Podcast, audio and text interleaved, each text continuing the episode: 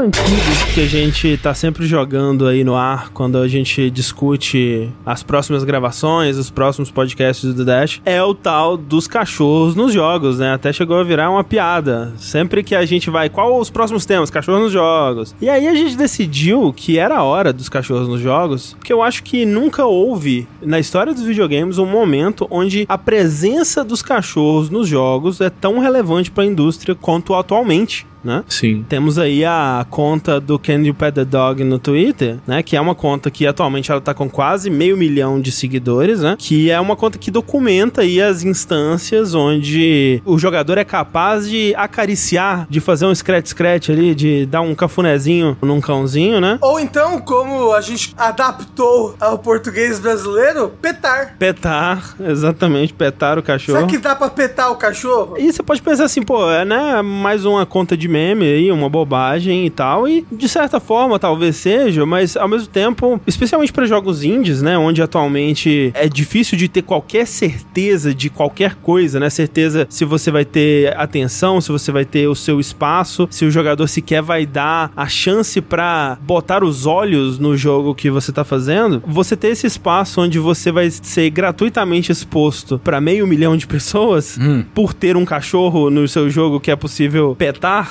é uma coisa importante, né? Sim, e é muito curioso você ver, acompanhar a timeline, o feed desse perfil, que ele constantemente aparece. Tal jogo atualizou e agora É. você pode petar o cachorro. É. Tipo, vários jogos que não tinham, mas do ano passado, que foi quando o perfil nasceu, e esse ano, vários jogos Vários, atualizaram pra poder fazer isso. Principalmente jogos indies, né? É, e jogo grande, né? Apareceu, teve um post recente dizendo que na atualização próxima que vai sair do Ghost of Tsushima, né? Que é Isso. um jogo AAA e tal, vai ser possível invocar cachorros e petá-los e acariciá-los. Ghost War Tokyo já falou que vai ter como fazer carinho em primeira pessoa no cachorro. Olha Tá aí. Antes a gente tinha até bastante disso em jogos maiores, né? Tipo Far Cry e coisas assim, que são jogos que eles poderiam se dar ao luxo de investir num sistema desses, né? Numa animação específica pra isso e tal. Só que agora se tornou uma prioridade também pra jogos pequenos, É. né? Porque você investe ali ne- nessa pequena interação e você tem um tweet expondo seu jogo pra milhares de pessoas. Então mudou bastante, né? Mas a história dos cachorros nos videogames, ela vai muito antes disso. E é hora da gente falar sobre ela. Uau, uau. Uau, uau!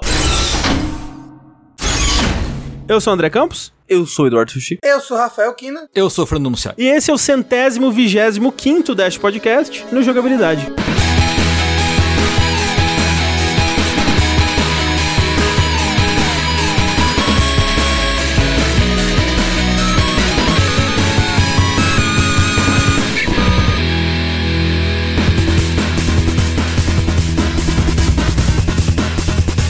Gente, o ser humano ama cachorros, né? Ama. E os cachorros amam o ser humano. Que criaturas incríveis, o cachorrinho, né? Criaturas maravilhosas, né? pelo amor de Deus. O verdadeiro bichinho de Deus. Nossa, cara. Ele sim, o verdadeiro bichinho O de verdadeiro. Com exceções, óbvio, né? Tem cachorros que, por algum motivo, não vão gostar de pessoas. Tem pessoas que, por algum motivo, não vão gostar de cachorros. Aí achei errado já. Acho errado. Eu lembro muito, você falou essa coisa, né? Depende do cachorro e da pessoa, não sei o quê. Eu lembro muito na minha tenra pré-adolescência, quando eu jogava Magic, frequentava lojas de Magic perto de onde eu morava, em Santana, é, aqui em São Paulo, começou a ter o boom do Pitbull, né? Aham, aham. E aí, tinha um cartaz na loja, no fundo da loja de Magic, onde tinha fliperama, tinha as mesas onde a galera jogava. Tinha, tipo, sei lá, Pitbull, o cachorro do Hitler. tipo, literalmente, Pitbull, o cachorro do Hitler. Tipo, caralho, né? Uau. Pô, o cachorro deve odiar umas minorias, tá ligado? Não sei, saca? Mas é doido, né? Porque você cria-se certos estereótipos pra cachorros que, no fim das contas, tipo, Pitbull nem é uma raça das mais violentas, tá ligado? Se for parar pra pensar, pra comparar o cachorro salsicha lá, o cachorro escapamento lá, o, o cachorro... Treme, treme. Cofap. Cofap, isso aí. Ele é mó violento, puta cachorro violento da porra, tá ligado? Que cachorro Deus. é esse? Chihuahua. Chihuahua é puto pra cacete. Chihuahua é mó violento, pois é. Shell é tremelique e pistolagem, né? Como já Pois dizia. é, pois é. Mas, de modo geral, os cachorros e os seres humanos estão aí para amar uns aos outros. Uhum. E esse amor é um amor que a gente, enquanto espécie, começou a construir há milhares e milhares e milhares de anos atrás. Basicamente desde que surgiram os Homo sapiens, né? Basicamente desde que a gente desceu das árvores e teve que começar a lidar com predadores, né? Predadores como os lobos, né? Predadores organizadíssimos aí que atacavam em, bando. Inclusive, né,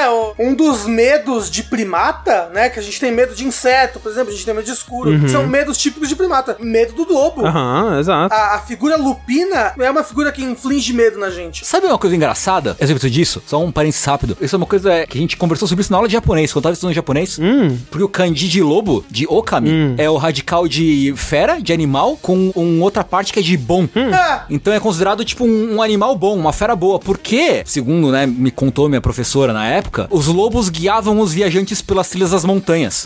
Então existe esse medo disso, né? Mas o lobo, lobo moderno, né, é considerado como um animal bom no imaginário japonês, até onde eu sei, até onde me contaram, pelo menos. mas, ô Tengu, todo mundo sabe que no final, o lobo mal. Tem que ver isso aí, né? né? Nos contos da carochinha, o lobo é um animal do mal. É um animal que se, se você for entrar na floresta, o lobo vai te comer. Isso aí é propaganda anti-lobo.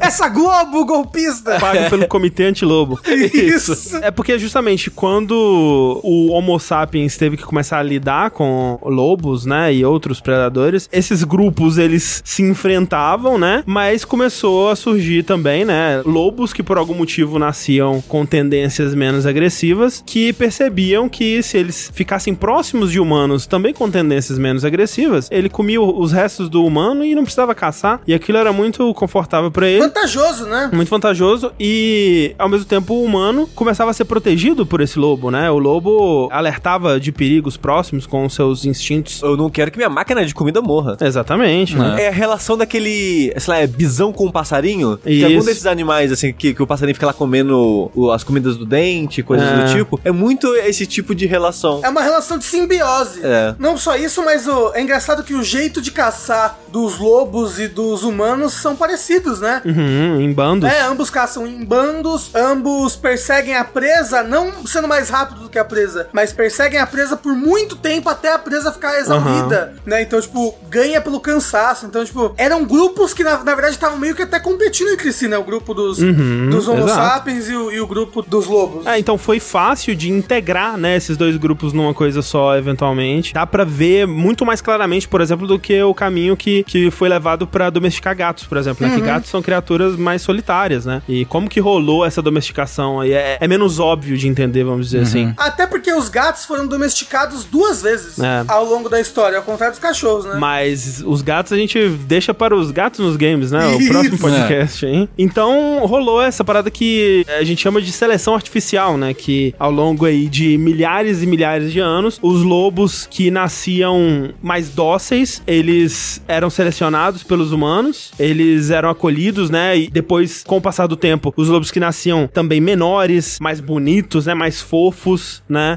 Eles começavam a ser acolhidos pelos humanos para serem integrados à sociedade. E esses lobos eventualmente se tornaram os cachorros. Sim. A princípio, até menos os fofos, né? Mas os que conseguiam ajudar nas caçadas. Sim, exato. E depois, quando o lobo passou a fazer parte da sociedade, assim, né? Sem ser algo que tava ali fora do grupinho dos seres humanos, tava fora pegando restos, mas passou a ser parte integrante. Mas esse lobo conseguia até cumprir certas funções sociais, como pastoreio, né? Aham. E foi daí que acabou surgindo o cachorro. Cachorro? Cachorros com funções bem específicas, né? De pastoreio, de caça mesmo, de proteção, né? De cavar, de É, alerta. exato. Mas também vale lembrar que, assim como é o lance dentro do homem do macaco, né? Não é que o homem evolui do macaco. Ah, sim, sim. Eles têm um, um passado Genético. genético, né? Um ancestral comum. Ancestral comum, isso. Muito distante e tal. Meio que o lance do cachorro e do lobo é meio que esse também, né? Existe, Isso. existiu um ancestral comum que está extinto já, mas não é que um evoluiu do outro, necessariamente. É, o né? lobo não virou o cachorro, né? O lobo É. que a gente tem hoje, ele não é o cachorro, né? Não era um Sim. Pokémon, então. Não é um Pokémon. Droga. Falando nisso, Pokémon é cachorro? Tem Pokémon cachorro, vamos falar sobre Depende do eles. Pokémon, tem Pokémon cachorro. Ok. Inclusive, existe aí uma teoria de um estudioso que foi, foi rechaçado, foi, foi humilhado, foi ignorado por muito tempo na comunidade científica, que ele dizia o seguinte, que a presença do cachorro foi instrumental, essencial, para que Homo sapiens se sobressaísse com uma raça mais apta e vencedora aí, né, na, na batalha das raças, no Battle Royale da genético do, do planeta contra o Neandertal. Aham. Porque os Neandertais, eles não domesticavam cachorros. E os Homo sapiens sim. Os Neandertais, eles tinham gatos. Eles estavam cagando pra Caralho. Nossa, quem é você? Você é uma dog person? Eca, saia daqui. Seu Neandertal. Esse podcast é patrocinado pela. Recebendo dinheiro de cachorros aqui. É, mas isso, tipo, porque o Neandertal viviam, né, mais de 250 mil anos atrás na área que hoje é a Europa, e os primeiros Homo sapiens apareceram entre 45 e 35 mil anos atrás, então eles são bem mais recentes do que os Neandertais. Sim, sim. Mas não só pelo cachorro, né, porque os Homo sapiens tinham, por exemplo, ferramentas mais tecnologicamente avançadas, o que permitiam a eles não só se defender melhor, mas também ter mais uma efetividade melhor de caça, né, por exemplo. Mas a presença do cachorro domesticado, que não era vista entre os Neandertais, também com todas essas funções, né, de ajudar na caça, de segurança, de higiene também, porque eles limpavam o lixo, né. Exato. Então os caras adoecem menos porque tem menos lixo. Uhum. Então tudo isso contribuiu, né, segundo algumas teorias, para que nós fôssemos a raça vencedora no Battle Royale genético do, do universo, né? Cachorro, a ferramenta mais poderosa que já se viu. Eu Sim. acho. Melhor que pólvora. Mas ó, engraçado, né, que a, a maior ferramenta do Homo sapiens em cima do Neandertal é saber organizar melhor a sua sociedade, né? Inclusive em questão de caça, em questão de tudo mais, que é, como eu falei antes, um dos pontos fortes do lobo, né? Sim. Saber caçar em sociedade, saber viver em, em comunidade. Inclusive, supostamente, um dos tratos mais vantajosos do, do Homo sapiens foi justamente a capacidade de cooperação, né? Entre si. Cooperação mútua, né? É, fica aí a crítica social foda. Quem diria, né? Quem te viu, quem te vê, Homo sapiens. Não é? E assim, depois desse momento Telecurso 2000 aí, o que a gente vê hoje em dia, né? Mesmo que a gente não precise dos cachorros especificamente pra caçar ou pra proteção, a gente ainda quer ter o cachorro, a gente ainda se apega muito aos cachorros. Acho que primeiro porque eles são muito bonitinhos, né? O cachorro é um bicho muito fofo. fofo. Você olha pra um cachorro, você é, fala. tipo, nessa evolução conjunta do ser humano com o cachorro, Uhum. a gente é quase que quimicamente dependente um Exato. do outro, no sentido de que quando você faz carinho no cachorro, tanto você quanto o cachorro liberam ocitocina, Uhum. né? Que é o hormônio da felicidade, o hormônio da alegria. do amor, é. do exato. amor, né? Então, eles realmente eles estão quase que quase que já geneticamente entrelaçados Sim. com a É. gente, né? Isso que você falou é muito verdade que evoluíram juntos, né? Então o cachorro Uhum. ele evoluiu pra entender o- os sentimentos do ser humano, pra Sim. ler os sentimentos do ser humano. O ser humano aprendeu também a se comunicar de uma certa forma muito mais eficiente, por exemplo, do que com gatos ou a maioria dos outros animais domesticados, com o cachorro, né? De comandar e de treinar é muito mais fácil, né? No caso é só fazer. Ah, vídeo, vídeo, vídeo. Ah. Aí o cachorro entende. Exatamente. É, mas ó, vê se os outros animais entendem se você fizer isso. Não, se eu fizer. entendo. A Nankin caga pra mim. Ela É, não vai esboçar nenhuma reação. Se fosse a Ellie, ela tava agora Nossa. sentada do seu lado. lambendo a minha cara. É. Uhum. E tem o lance também do olhar do cachorro, né? Porque assim, a gente olha pro cachorro e a gente enxerga ali um ser vivo, né? Um bicho de Deus. Você olha pra ele e você fala, é um bichinho de Deus, está vivo essa criatura. Você tem uma certa identificação enquanto ser vivo naquele animal ali, mas ao mesmo tempo é um olhar que olha de volta pra você de uma forma até inspiracional, assim, no sentido de não há julgamento, né? Não há a parte ruim da humanidade ali, Puro né? e inocente. Puro, inocente e leal, né? Tanto que, melhor amigo do homem, o cachorro. Exato. Então tem, tem uma coisa nesse sentido até de aspiração no cachorro, né? É uma criatura que a gente olha e fala, pô, imagina ser um cachorro, que da hora. um bicho sem as partes ruins do ser humano, é um bicho sem preocupações, sem as mazelas da humanidade. Realmente puro e inocente, né? Mas mesmo assim, o ser humano ainda consegue corromper o cachorro. Ah, é, sim. Ah, sim, o ser humano é uma máquina de destruição. É, consegue treinar o cachorro pra brigar, consegue deixar o cachorro violento, abandona o cachorro, o cachorro vira cachorro de mato, bate em todo mundo. Não há nada que seja puro o bastante que o ser humano não consiga corromper. Vide a regra 34, Rafa. Isso. Então, assim, cachorros foram uma parte muito importante da minha vida. Eu sempre tive cachorro, né, em casa. Esse período que eh, eu tô morando nesse apartamento agora, né, que é a segunda jogabilidade casa, talvez seja o período mais longo da minha vida que eu não tive cachorros, Em assim. BH você não tinha cachorro, né? Tinha. Tinha? Uhum. Olha só. Durante muito tempo a gente teve um poodle toy lá do meu pai que eu cuidava. Quando você morou sozinho, você teve cachorro também ou não? Não, é tipo, eu morei sozinho mesmo por tipo uns dois anos. E nesse período eu devo ter ficado um pouco com esse cachorro do meu pai durante uns seis meses. Então eu- eu fiquei um ano e meio lá sem cachorro. Pode sabe? crer, pode crer. Eu, quando eu morava com os meus pais, eu também tive muito contato com o animal. Porque desde criança, sempre teve cachorro ou gato em casa, al- algum animal de estimação. E muito, né, Sushi? Então, até que eventualmente, normalmente é tipo um cachorro, aí um gato. Aí o cachorro fugiu, aí deu um acidente, aí aconteceu alguma coisa, aí passava um tempo, tinha um outro cachorro. É, mas era sempre assim, tipo, era sempre um. Até que um dia tinha uma poodlezinha fêmea em casa, a minha tia que morava na mesma cidade foi mudar, só que ia pra, sei lá, pro Rio de Janeiro e não podia ter cachorro mais no apartamento. Aí deixou em casa Hum,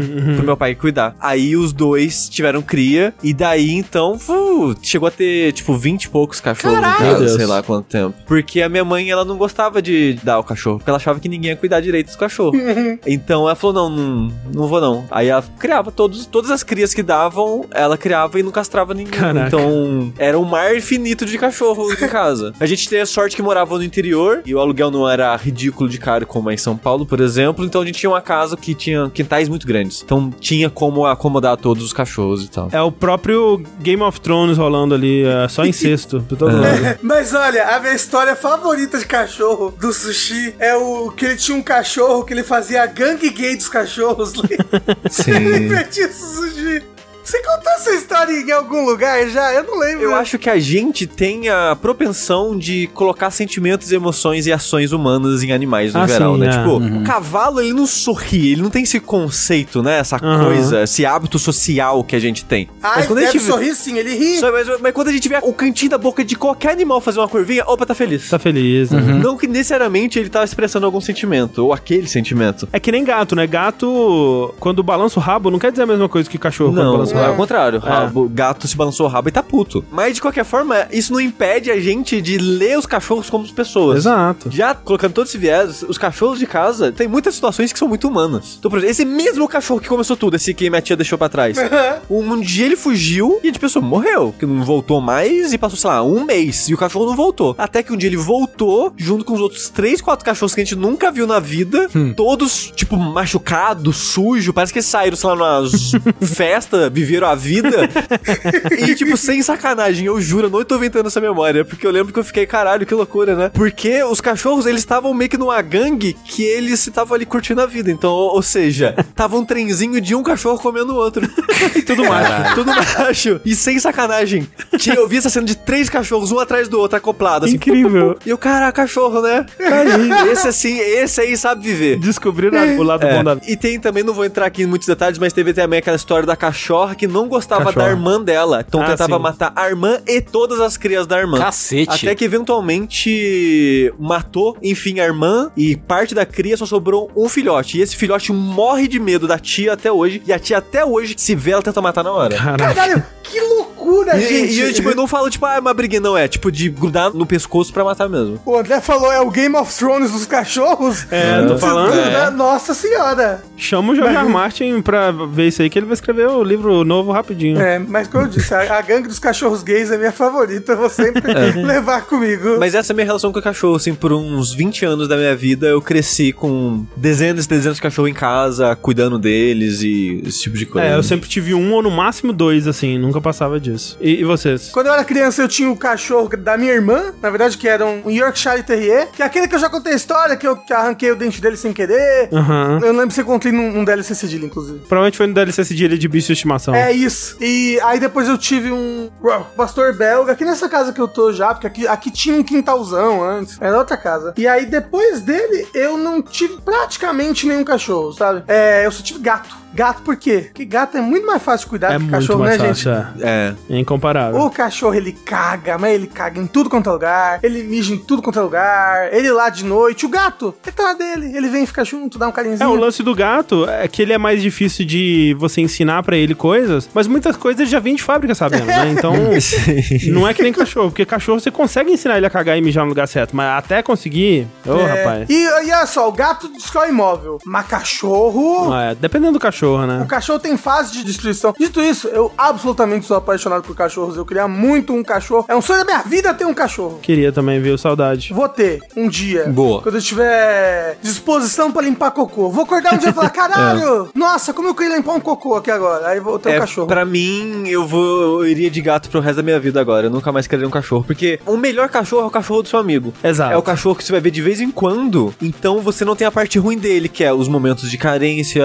quando ele destrói as coisas, quando ele faz as sujeiras dele. Você só tem a parte boa de você ver um cachorro fofinho, faz carinho e é isso. Eu até acho que o melhor cachorro é o, é o cachorro do seu amigo que mora com você, no caso.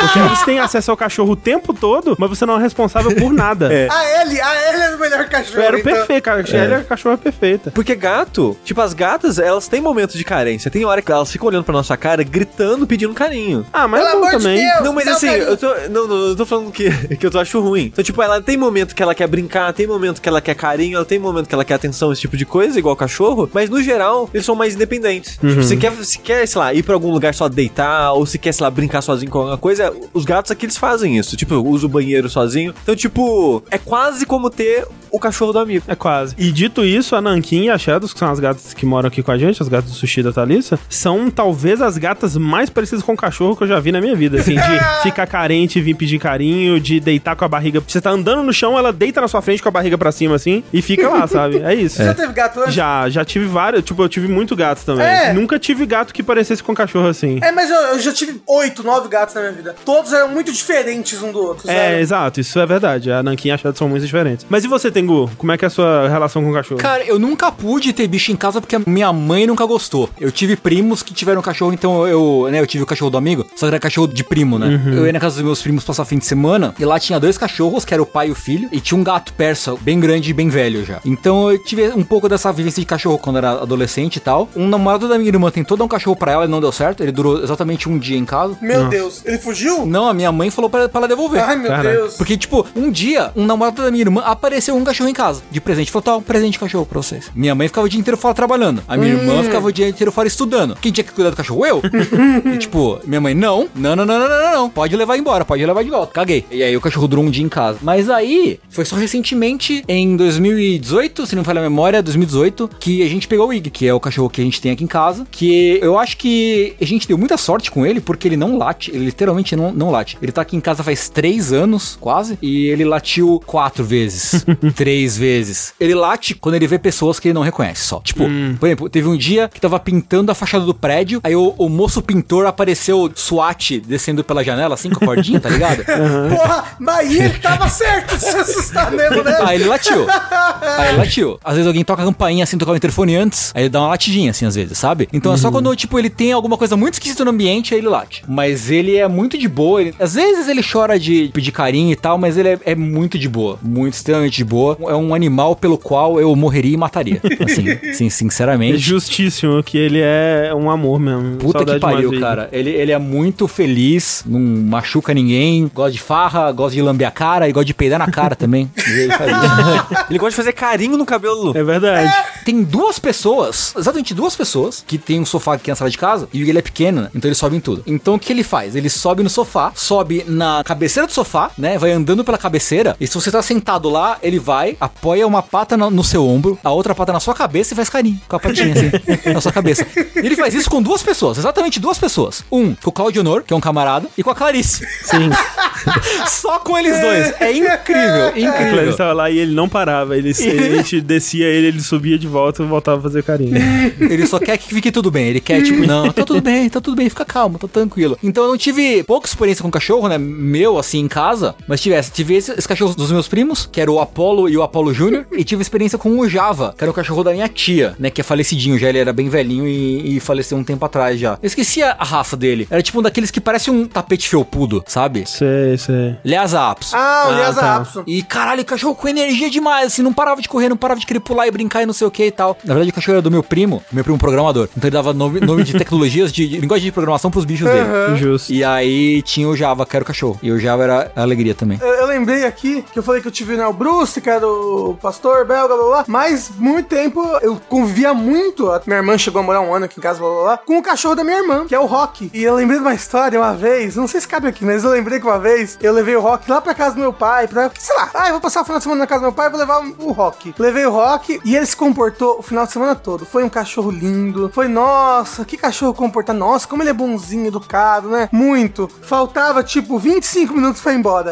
Ele cagou no tapete, pisou no cocô, levou pela casa, voltou, comeu o cocô e vomitou. Caralho. tipo, Incrível. Passou o final de semana todo se comportando. Nos últimos minutos ele cagou tudo. Puta que pariu. Acabou com a reputação, sabe, que eu tava construindo ali pra ele. Muito triste. Ele, é que ele ficou com vergonha da sujeira que fez, Rafa. Aí ele tentou limpar, só que aí deu ruim. Deu. Indo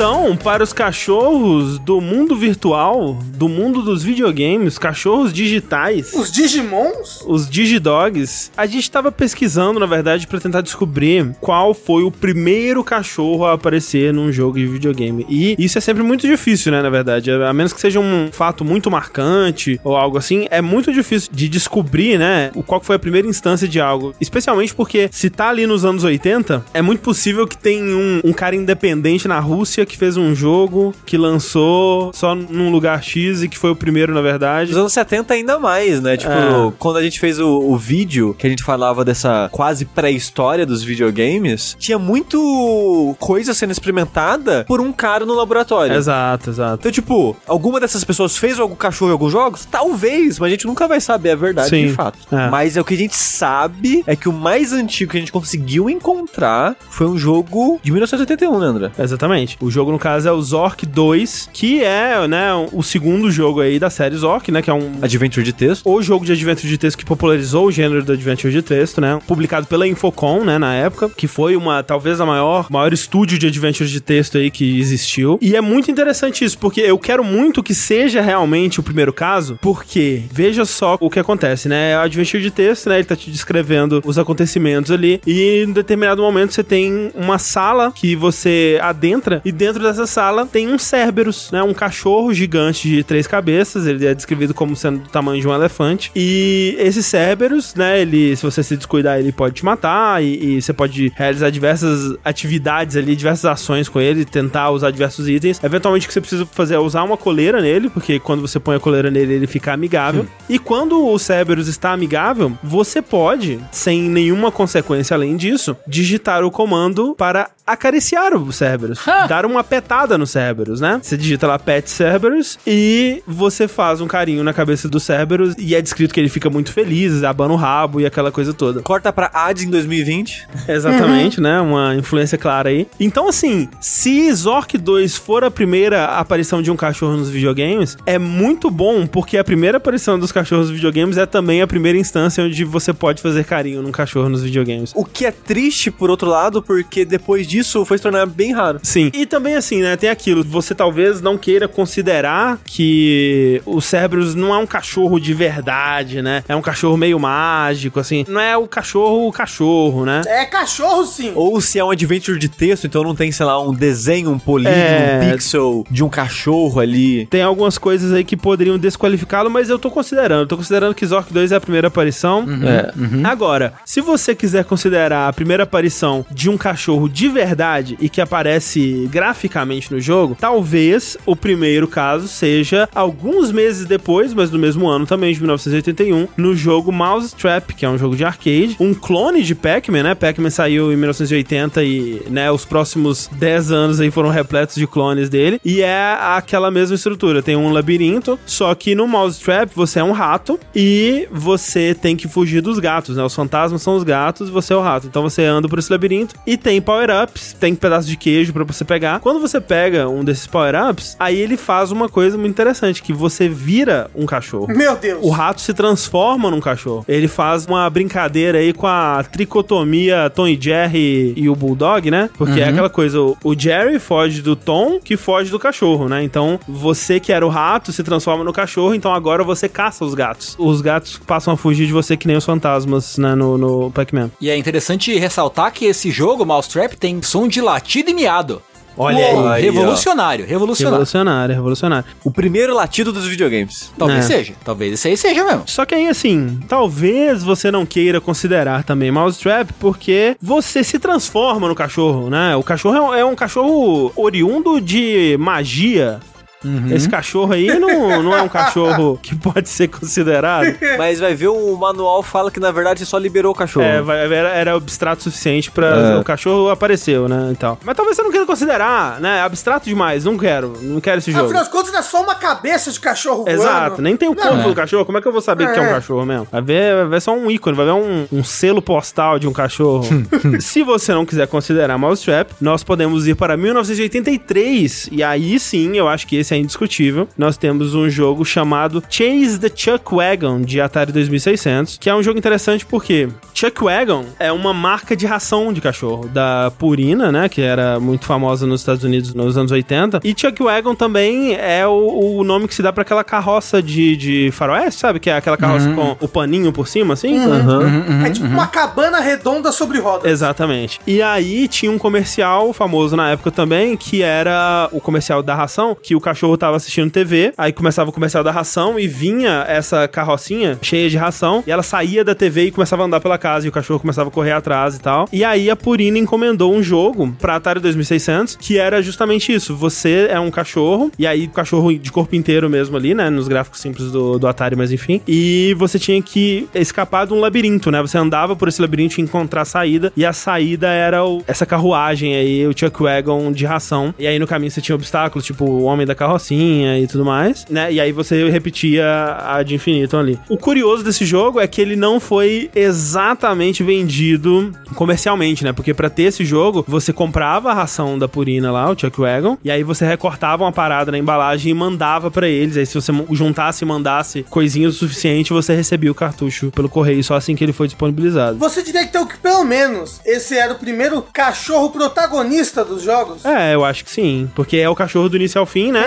A única coisa que desqualificaria esse jogo é porque ele não é comercial, mas aí também. Ah, né, mas pô. né? Poxa vida. E no fundo é comercial, só, você só não podia comprar na loja. Então. Você tinha que comprar ração. É. Mas se por algum motivo você for uma pessoa muito chata e quiser desqualificar o, o Chase the Chuck Wagon, aí eu acho que o primeiro cachorro dos jogos vai ter que ser o Duck Hunt mesmo, né? De 84. Ah, mas uh, o cachorro, ele só aparece, não faz mais nada, então não pode Ah, ser mas também. não, mas é. é. É engraçado que o, o cachorro, ele aparece em níveis diferentes em muitos jogos, né? Sim, sim. Às vezes só um inimigo genérico, às vezes tá ali só pra receber um carinho, como tá sendo comum hoje em dia. Mas infelizmente não é tão comum o caso onde o cachorro é central à história, né? O cachorro, ele é seu companheiro que tá ali com você, ou ele é o, sei lá, um protagonista da história, ou alguém que tá próximo do protagonista. É, eu ia falar, mais raro ainda é cachorro jogável, né? Sim, é, É. raro, é raro. Especialmente nessa época, né? Olha só, a gente inclusive tem uma pergunta na pauta que é: qual o primeiro cachorro dos games que você se lembra de ter visto na vida? Aham. E eu acho que é o Duck Hunt. É mesmo? É, porque um dos primeiros videogames que eu tive foi primeiro Master System, depois um, um Nintendinho. E se eu não me engano, um primo meu tinha a, a Zap. Sei, sei. Porque co- como é que é o, é o Duck Hunt? Ele é um jogo pra você jogar com uma pistolinha que tinha no Nintendo, que era a. Era Zap ou Zapper? Zapper, né? Algo assim. E aí ficavam voando patos pela tela, você atirava nos patos, os patos caíam, e aí um cachorro pegava os patos pra você. Isso é algo que cachorros fazem mesmo? Cachorros de caça? Sim, Tem sim. cachorros que são treinados pra ah, caçar patos e eles pegam a presa, né? Não só patos, né? Tipo, todo tipo de animal. O, o cara vai lá dar um tiro no coelho, por exemplo, o cachorro vai lá e pega.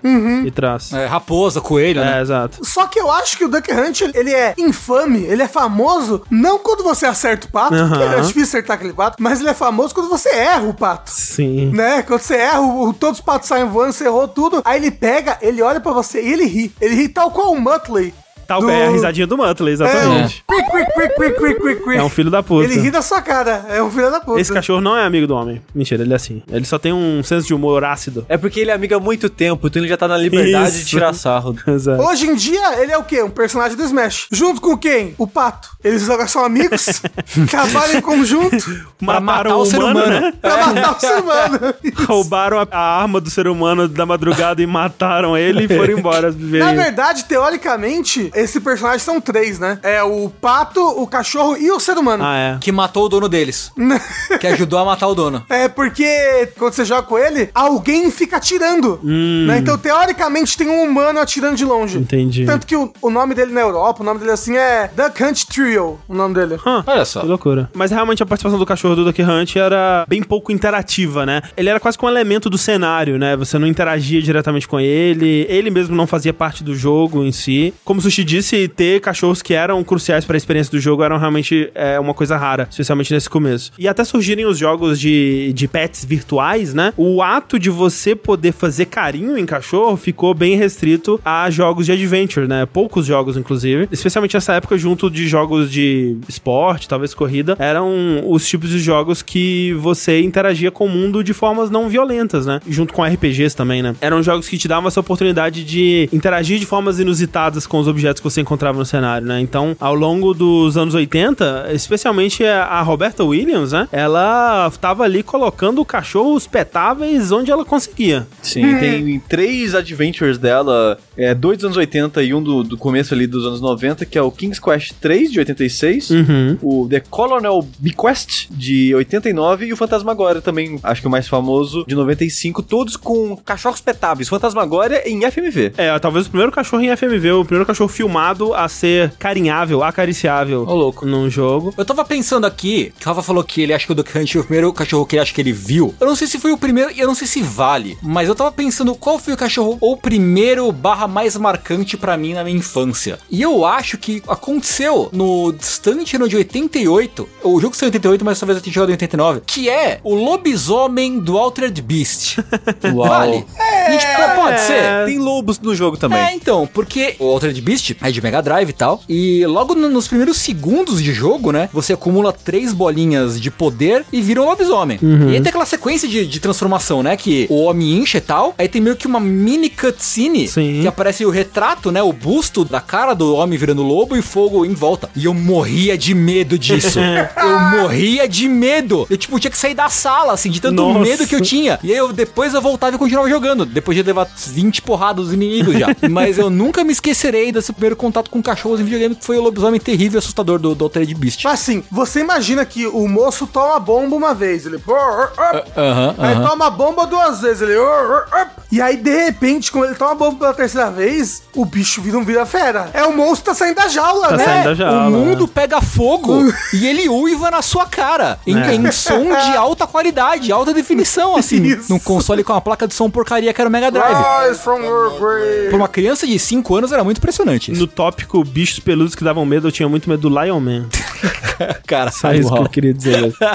Mas vejam bem, então, jogos de pets virtuais, eles começam mais cedo do que eu imaginei que começassem, assim. Eu acho que o grande jogo de bichinhos virtuais do mundo real, né, que popularizou mesmo, foi Nintendogs lá em 2005, mas a gente tem alguns outros jogos antes disso que começaram pra valer essa moda, e o primeiro que a gente encontrou é um jogo que saiu pra Macintosh em 86, chamado Puppy Love, que é realmente um jogo de você treinar o cachorro pra um concurso, né, de habilidades do cachorro, né? E aí você tem o cachorrinho ali, você pode fazer carinho nele, né? Você tem a mãozinha ali que você pode chamar ele ou fazer carinho nele. E, e aí você tem que ensinar ele os truques e tem realmente uma variedade grande de truques que você pode ensinar. Ele é surpreendentemente complexo. Eu não sei se dá pra dizer surpreendentemente, mas eu não esperava, né, quando Uhum. a gente achou esse jogo, que ele fosse ter esse grau de complexidade, assim, de tipo, você adota o cachorro, aí você leva Uhum. pra casa, aí você pode fazer carinho, aí você vai ensinar os truques, ele pode esquecer os truques. Sim. Então é toda uma mecânica bem complexinha, assim, até. Eu achei super interessante esse jogo tão antigo, né, tão do começo, assim, da, dos videogames. Sim, né? Já tem esse grau de complexidade que é bem interessante. Então, o- primeiro jogo que se tem notícia aí de pet virtual, bem complexo, né, pra sua época.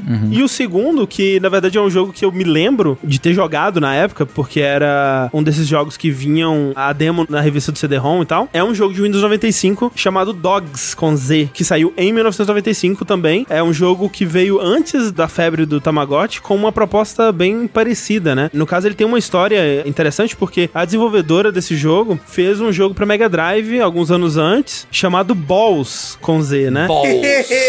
Que era um jogo de luta, onde o grande chamariz é que o programador ele descobriu uma forma de, com sprites 2Ds ali, de círculos, posicionar esses sprites de uma forma que desse a impressão de ser um personagem 3D. Então no Mega Drive era muito impressionante, né? Você via os personagens ali, tudo bem que era bem tardio, né, na história do Mega Drive, mas ainda assim você via esses personagens se movendo de uma forma que outros personagens não se moviam. É algo parecido com o que rolou depois com o Vector Man, assim, é aquelas várias esferas que dá a ilusão de tridimensionalidade. Esse jogo não fez muito sucesso, provavelmente porque, tirando a parte visualmente impressionante, ele não era muito bom de jogar, e o nome Balls, né, não é muito...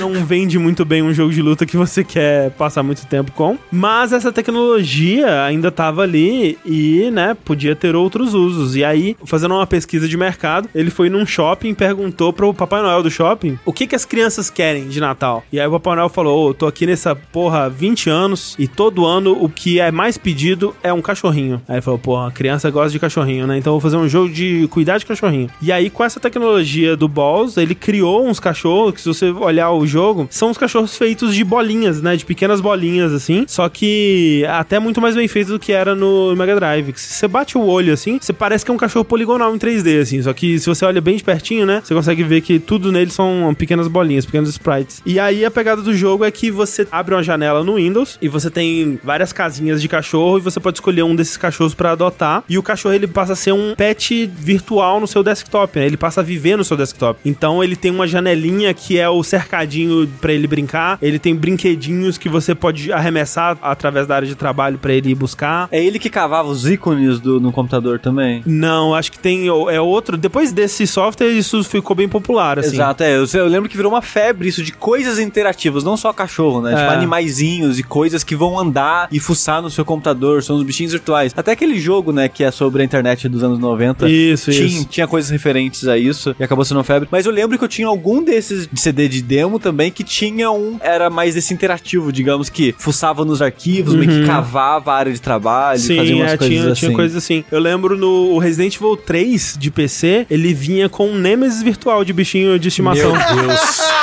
E aí o modelo do Nemesis ficava andando pelo seu desktop e ele perseguia o mouse, assim, ele corria atrás do mouse e dava um socão, assim, sabe? Caralho, que lindo. Era maravilhoso. Ô, André, e foi prolífica essa série do Dogs. Tô achando que até Muito. Dogs 5. Não, muito mais até. Não, não, Rafa, essa parada do Dogs virou a série meio que Animal Z. É. Que essa empresa começou a fazer várias coisas até que eventualmente ela foi comprada pela Ubisoft. Olha aí. E sabe, todos aqueles jogos de DS de animais Aham. é, da, É dessa que a Ubisoft série. fez, é dessa mesma série e muitos feitos no Brasil. Exatamente. O desenvolvedor original, ele fez o Dogs, aí no ano seguinte ele fez o Cat, depois ele fez o Oddballs, que eram umas criaturas meio alienígenas, assim, que eram todas estranhas, você conseguia criar elas a partir de uns ovos lá e tal, era mais complexo, assim, era bem interessante. E aí depois, eu acho que nesse ponto, eles foram comprados pela Ubisoft, lançaram mais alguns, só que aí passaram-se alguns anos, o que aconteceu? Shigeru Miyamoto teve a sua brilhante ideia de lançar um joguinho chamado Nintendogs para o DS, né? Sim. Esse jogo, talvez o jogo de bichinho virtual mais famoso, né, de todos os tempos aí. Ganhou 40 em 40 na Famitsu, é sempre bom lembrar isso, né? Sim. E vocês jogaram Nintendogs? Eu não. Joguei, eu tenho Nintendogs, só que eu tenho uma história triste com o Nintendogs. Hum. Que eu criei o meu cachorro no Nintendogs, o mesmo que eu tinha na vida real, e aí o meu cachorro da vida real morreu. Caralho. E aí eu nunca mais joguei o Nintendogs que eu tinha no DS, entendeu? Foi bem triste. O lance do, do Nintendogs era que você conseguia dar comandos de voz, né? Então você registrava um comando, gravava sua voz falando uma coisa X, e aí o cachorro passava a entender aquela coisa como um comando, né? Então eu, obviamente, sempre ensinava palavras absurdas pro cachorro. Era tipo, morte e destruição. Aí ele sentava assim.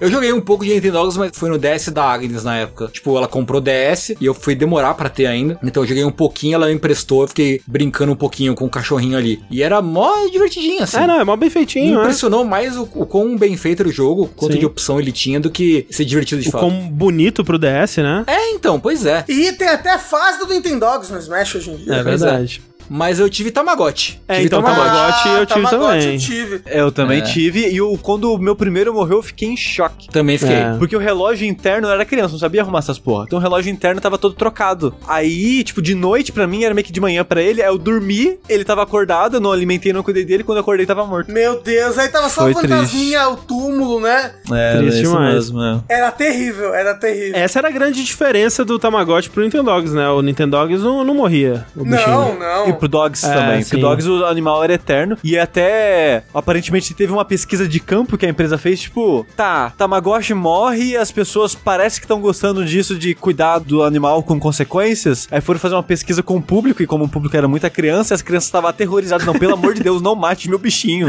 Exato. Hum, o primeiro trauma da infância era o Tamagotchi morrendo. A minha irmã abriu meu Tamagotchi pra ver o que tinha dentro.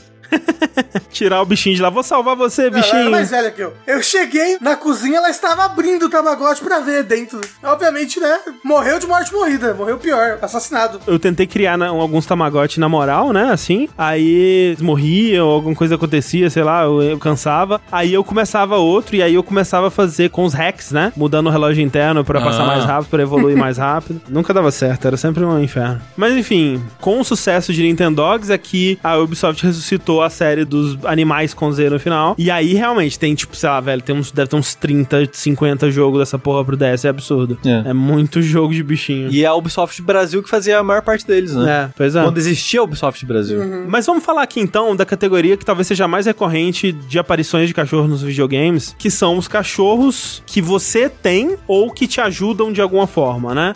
O cachorro ele tá lá em prol de ajudar o protagonista ou de ser o bicho de estimação do protagonista. É. Ou ser uma ferramenta de alguma forma, né? Exato. O Rush, que de certa forma não é um cachorro, porque é um robô. Não, é um Ah, cachorro. mas é um cachorro. É. Tá ali pra ser, né, trampolim, foguete, o que que seja que ele vai ser É, na hora ele ali. vira submarino, mó irado. Cumprindo seu papel evolutivo Isso. é, junto à humanidade. Exatamente. exatamente. exatamente. E o Rush, será que ele já é o- um caso de ver que as pessoas gostam de cachorro e vão aproveitar isso? Que nos dois primeiros você tinha coisas que faziam a função dele, tipo uma parada que era um trampolinzinho, uma Aham, parada que dava meio que uma planadinha pra cima e coisas do tipo. Mas só no 3 em diante que começou a. Tipo, ah, vamos fazer um cachorro. Aí É. transformou. a- essa função virou um personagem, né? É uma decisão inteligente, né? De mascotear mais ainda, né? A franquia, pra ter Sim. mais elementos onde os fãs podem se apegar e realmente virou um ícone dos videogames, né? Ele é Sim. tão reconhecível quanto o próprio Mega Man aí. Deve É. vender bonequinho pra caralho. Agora, eu não sei se foi olhar pro mercado e ver que as pessoas gostam de cachorro, porque uma das teorias que tem para o surgimento do Rush, talvez o Tengu até saiba dizer melhor, mas assim como o Mega Man ele foi inspirado pelo Astro Boy, né? O Rush talvez tenha sido inspirado por um personagem da Tatsunoko, que é um cara robô que tem um cachorro robô. É inspirado no Friender, que inclusive é um ótimo nome de cachorro, né? Sim, o é amigador.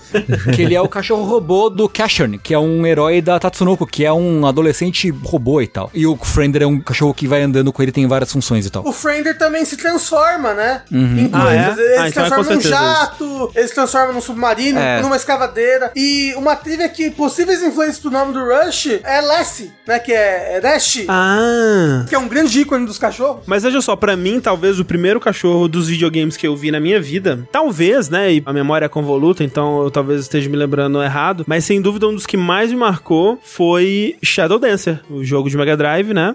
Shadow Dancer, pra quem não sabe, ele surgiu na verdade como um jogo de arcade, que era uma sequência do jogo do Shinobi pro arcade, né? O mesmo personagem, só que nessa sequência, por algum motivo, eles tiveram a brilhante ideia de adicionar um parceiro canino para o ninja, né? Que é um cachorro ninja ali. Né, pô? Cachorros ninjas que parece ser algo muito presente no imaginário popular japonês. É, É, tipo, no- Samurai Shodown, por exemplo, o Galford tem o cachorro o lobo dele lá, maravilhoso. Porra, Ah. que é legal pra caralho, né? É legal pra caralho. Que é uma cadela, inclusive. Olha aí. É uma fêmea. E que depois também a, na Coruruga, que é um outro personagem que tem uma águia, tem uma versão alternativa dela que ela também tem um lobo. Olha aí. Porra, Olha só, olha no só. Sekiro tem lobos ninjas com os ninjas, então acho que é historicamente correto, porque o Sekiro é 100% Historicamente verídico. correto. Isso. É, né? Em algum momento devem ter feito cachorro ninja no Japão. Ah, sim. Coloca uma bandaninha do Naruto no cachorro e já virou. ninja. Porque os ninjas são o quê? Caçadores de humanos, né? É, é verdade. Segundo as histórias, as lendas. Então os cachorros tá lá ajudando ele a, a caçar as Faz pessoas. sentido, faz sentido. E aí no Shadow Dancer, como é que funciona, né? Tanto a versão de arcade quanto a de console, que foi a primeira que eu vi, na na verdade, funciona de formas parecidas, né? Você tá ali com o Shinobi, você atira os seus shurikens e tudo mais, só que quando aparece um inimigo na tela, o seu cachorro, que é o Yamato, ele começa a latir.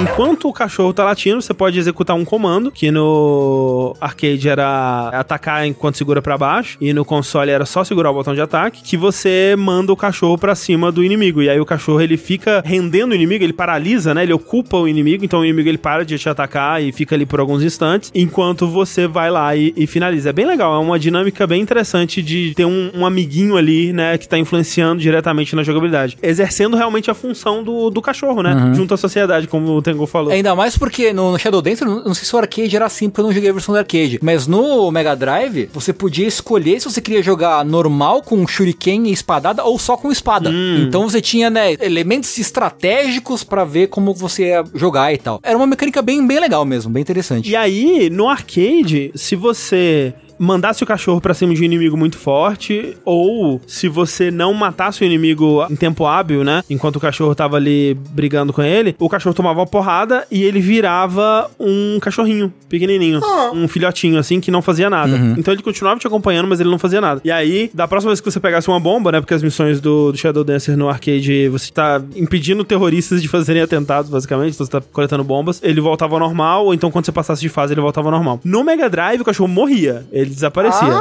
E acho que só voltava na próxima fase ou alguma coisa assim. Pelo menos voltava, né? Mas eu lembro justamente disso, de ver o cachorro morrendo no jogo, fazendo barulho de dor e eu ficando traumatizado com isso. Nossa, o barulho de cachorro chorando em videogame É. é sempre traumatizante. Um cachorro amigo, que tá muito em voga ultimamente, que, né, tem controvérsia se hoje em dia tá ajudando tanto quanto já ajudou antes. É a gloriosa Isabelle de Animal Crossing. Olha aí. né? É verdade, né? Porque aí no novo, ela não tá ajudando assim tanto, assim, né? né? Tá lá só tomando o chazinho dela com um ventiladorzinho ali na, na ilha. Mas ela ajuda, é um, é um cachorro que ajuda. Ajudava pelo menos muito, inclusive. né? Sim. Ela é praticamente a, a estrela de Animal Crossing, né, Isabelle? Virou a protagonista, basicamente. É, ela praticamente é a protagonista de Animal Crossing. Todo mundo ama a Isabelle, reconhece a Isabelle, sabe? E ela toma o suco da férias. Isso! perfeita, Isabelle perfeita. A Isabelle, ela é identificável porque ela, ao mesmo tempo, é uma cachorrinha fofinha, mas ela também passa pelos dilemas do adulto moderno, né? De não aguentar mais trabalhar e de ter que encher a cara pra aceitar os dramas da vida moderna. Pra lidar com o abandono das pessoas que você ama. Exatamente. Mas eu queria lembrar aqui um dos cachorros que eu admirava muito quando eu jogava o jogo é o Interceptor do Final Fantasy VI. Pode crer. Porque é um cachorro que ele vem quando ele quer. Não é verdade? Você não manda nele, ele manda em você. Ele é quase um gato. E quando ele vem, ele casa 9.999 no inimigo. Então eu falava, caralho, quando o cachorro aparecia, aquele caralho, o cachorro veio. Aí você associa um bom sentimento ao cachorro. Exatamente. É. E ele anda com ninja, olha aí. Aí, Olha ó, aí. eu O falei. ninja andando com o cachorro. Mais um ninja com cachorro, é, verdade. E eu achei interessante que, fazendo a lista aqui, né, de cachorro, eu notei que Final Fantasy tinha uma parada com cachorro por um tempo. É verdade. Teve, não tem mais. Porque no Final Fantasy VI tem o Interceptor, no Final Fantasy VII tem um membro da sua party, que é basicamente um cachorro que é o Red 13. É verdade. Não é um cachorro, mas é praticamente um É um cachorro. cachorro. Praticamente É. cachorro. Muita coisa a gente vai falar hoje aqui não é, não é meio que um cachorro, Ah, mas é um sim, cachorro sim. adjacente. É. E Final Fantasy VIII tem um Ângelo, que você usa como uma arma, literalmente. Você arremessa, atira ele no inimigo e ele explode. Cachorro explosivo. E ele tem- volta e recebe um carinho. É. Cachorros como arma me lembra One Piece, né? foi o cachorro que comeu, sei lá, bazooka no Mi? O que que foi? É de Alabasta, lembra? Ah, Tem um é, ca- pode crer, é verdade, é verdade. No 15 tem os cachorros, né? Os cachorros do Noctis e da outra menina lá, eles têm, os- tem os lobos É, cachorro verdade, deles lá, né? verdade, verdade. Nossa, nem isso, né? disso. É o cachorro que manda as mensagens entre o Noctis e a Luna Freya. 10 também tem, né? O Kimari. É, não, não sei. Né, não Mas sei. no, no 10.2 tem o Yojimbo, que ele sempre tem um cachorro, que é um samurai com cachorro dessa Olha aí. vez. É, no 10.2 você faz carinho nele. Tá aí. Ah, dá pra ter carinho nele no 10, eu nem lembrava Dá pra disso. fazer carinho nele. Olha só, é incrível. Falando ainda de cachorros companheiros, tem uma série aí que é famosa por ter um cachorro que ele geralmente sempre aparece com o mesmo nome, apesar de serem cachorros diferentes, claramente, ao longo dos jogos aí, que é Fallout, né? Que desde os primeiros já tinha ali o Dog Meat. Ele aparece de novo como um cachorro 3D no Fallout 3 e no 4. No New Vegas você tem um cachorro também, mas eu acho que ele chama Rex ou alguma coisa assim. Só que o Dog Meat é o cachorro clássico de Fallout, né? E é legal porque no 4 você pode usar o cachorro como um inventário extra, né? Você pode guardar coisa no cachorro, o que é muito bom também. No 3 você pode explodir ele que ele volta depois também. Ele é meio imortal, né? É, o cachorro imortal, né? É importante. Felizmente ele é imortal. Eu acho importantíssimo cachorros serem imortais, assim, sabe? Em videogame. Eu também acho. Senão eu fico desesperado, assim, sabe? Rafa, esse é o plot de Poderoso Chefinho, você sabe, né? O quê? O que tá ameaçando a homogeneidade dos bebês do mundo de Poderoso Chefinho é a criação de um cachorro imortal. Ah, não, que horror! Uau. Por que você sabe disso? Não pergunta, melhor não saber. Melhor não saber. Tem um cachorro que eu coloquei na pauta, mas não sei se vocês conhecem. Que foi um cachorro que me impactou muito, de jogo que eu não joguei muito, inclusive. Que é Siren 2. Você jogou no Siren 2? Não joguei. Nunca joguei. Siren é aquela série de terror dos criadores de Silent Hill? Silent Hill. Fizeram Silent Hill 1 e saíram pra fazer Siren depois, antes do 2. E aí, Siren é uma série que você joga com vários personagens, né? Tem vários protagonistas que jogam em, em momentos diferentes da, da timeline, né? Da história, história. No Siren 2, eu achei muito isso incrível quando eu vi. Você joga um personagem que é cego. Um deles é cego. E ele tem um cachorro, um cachorro guia.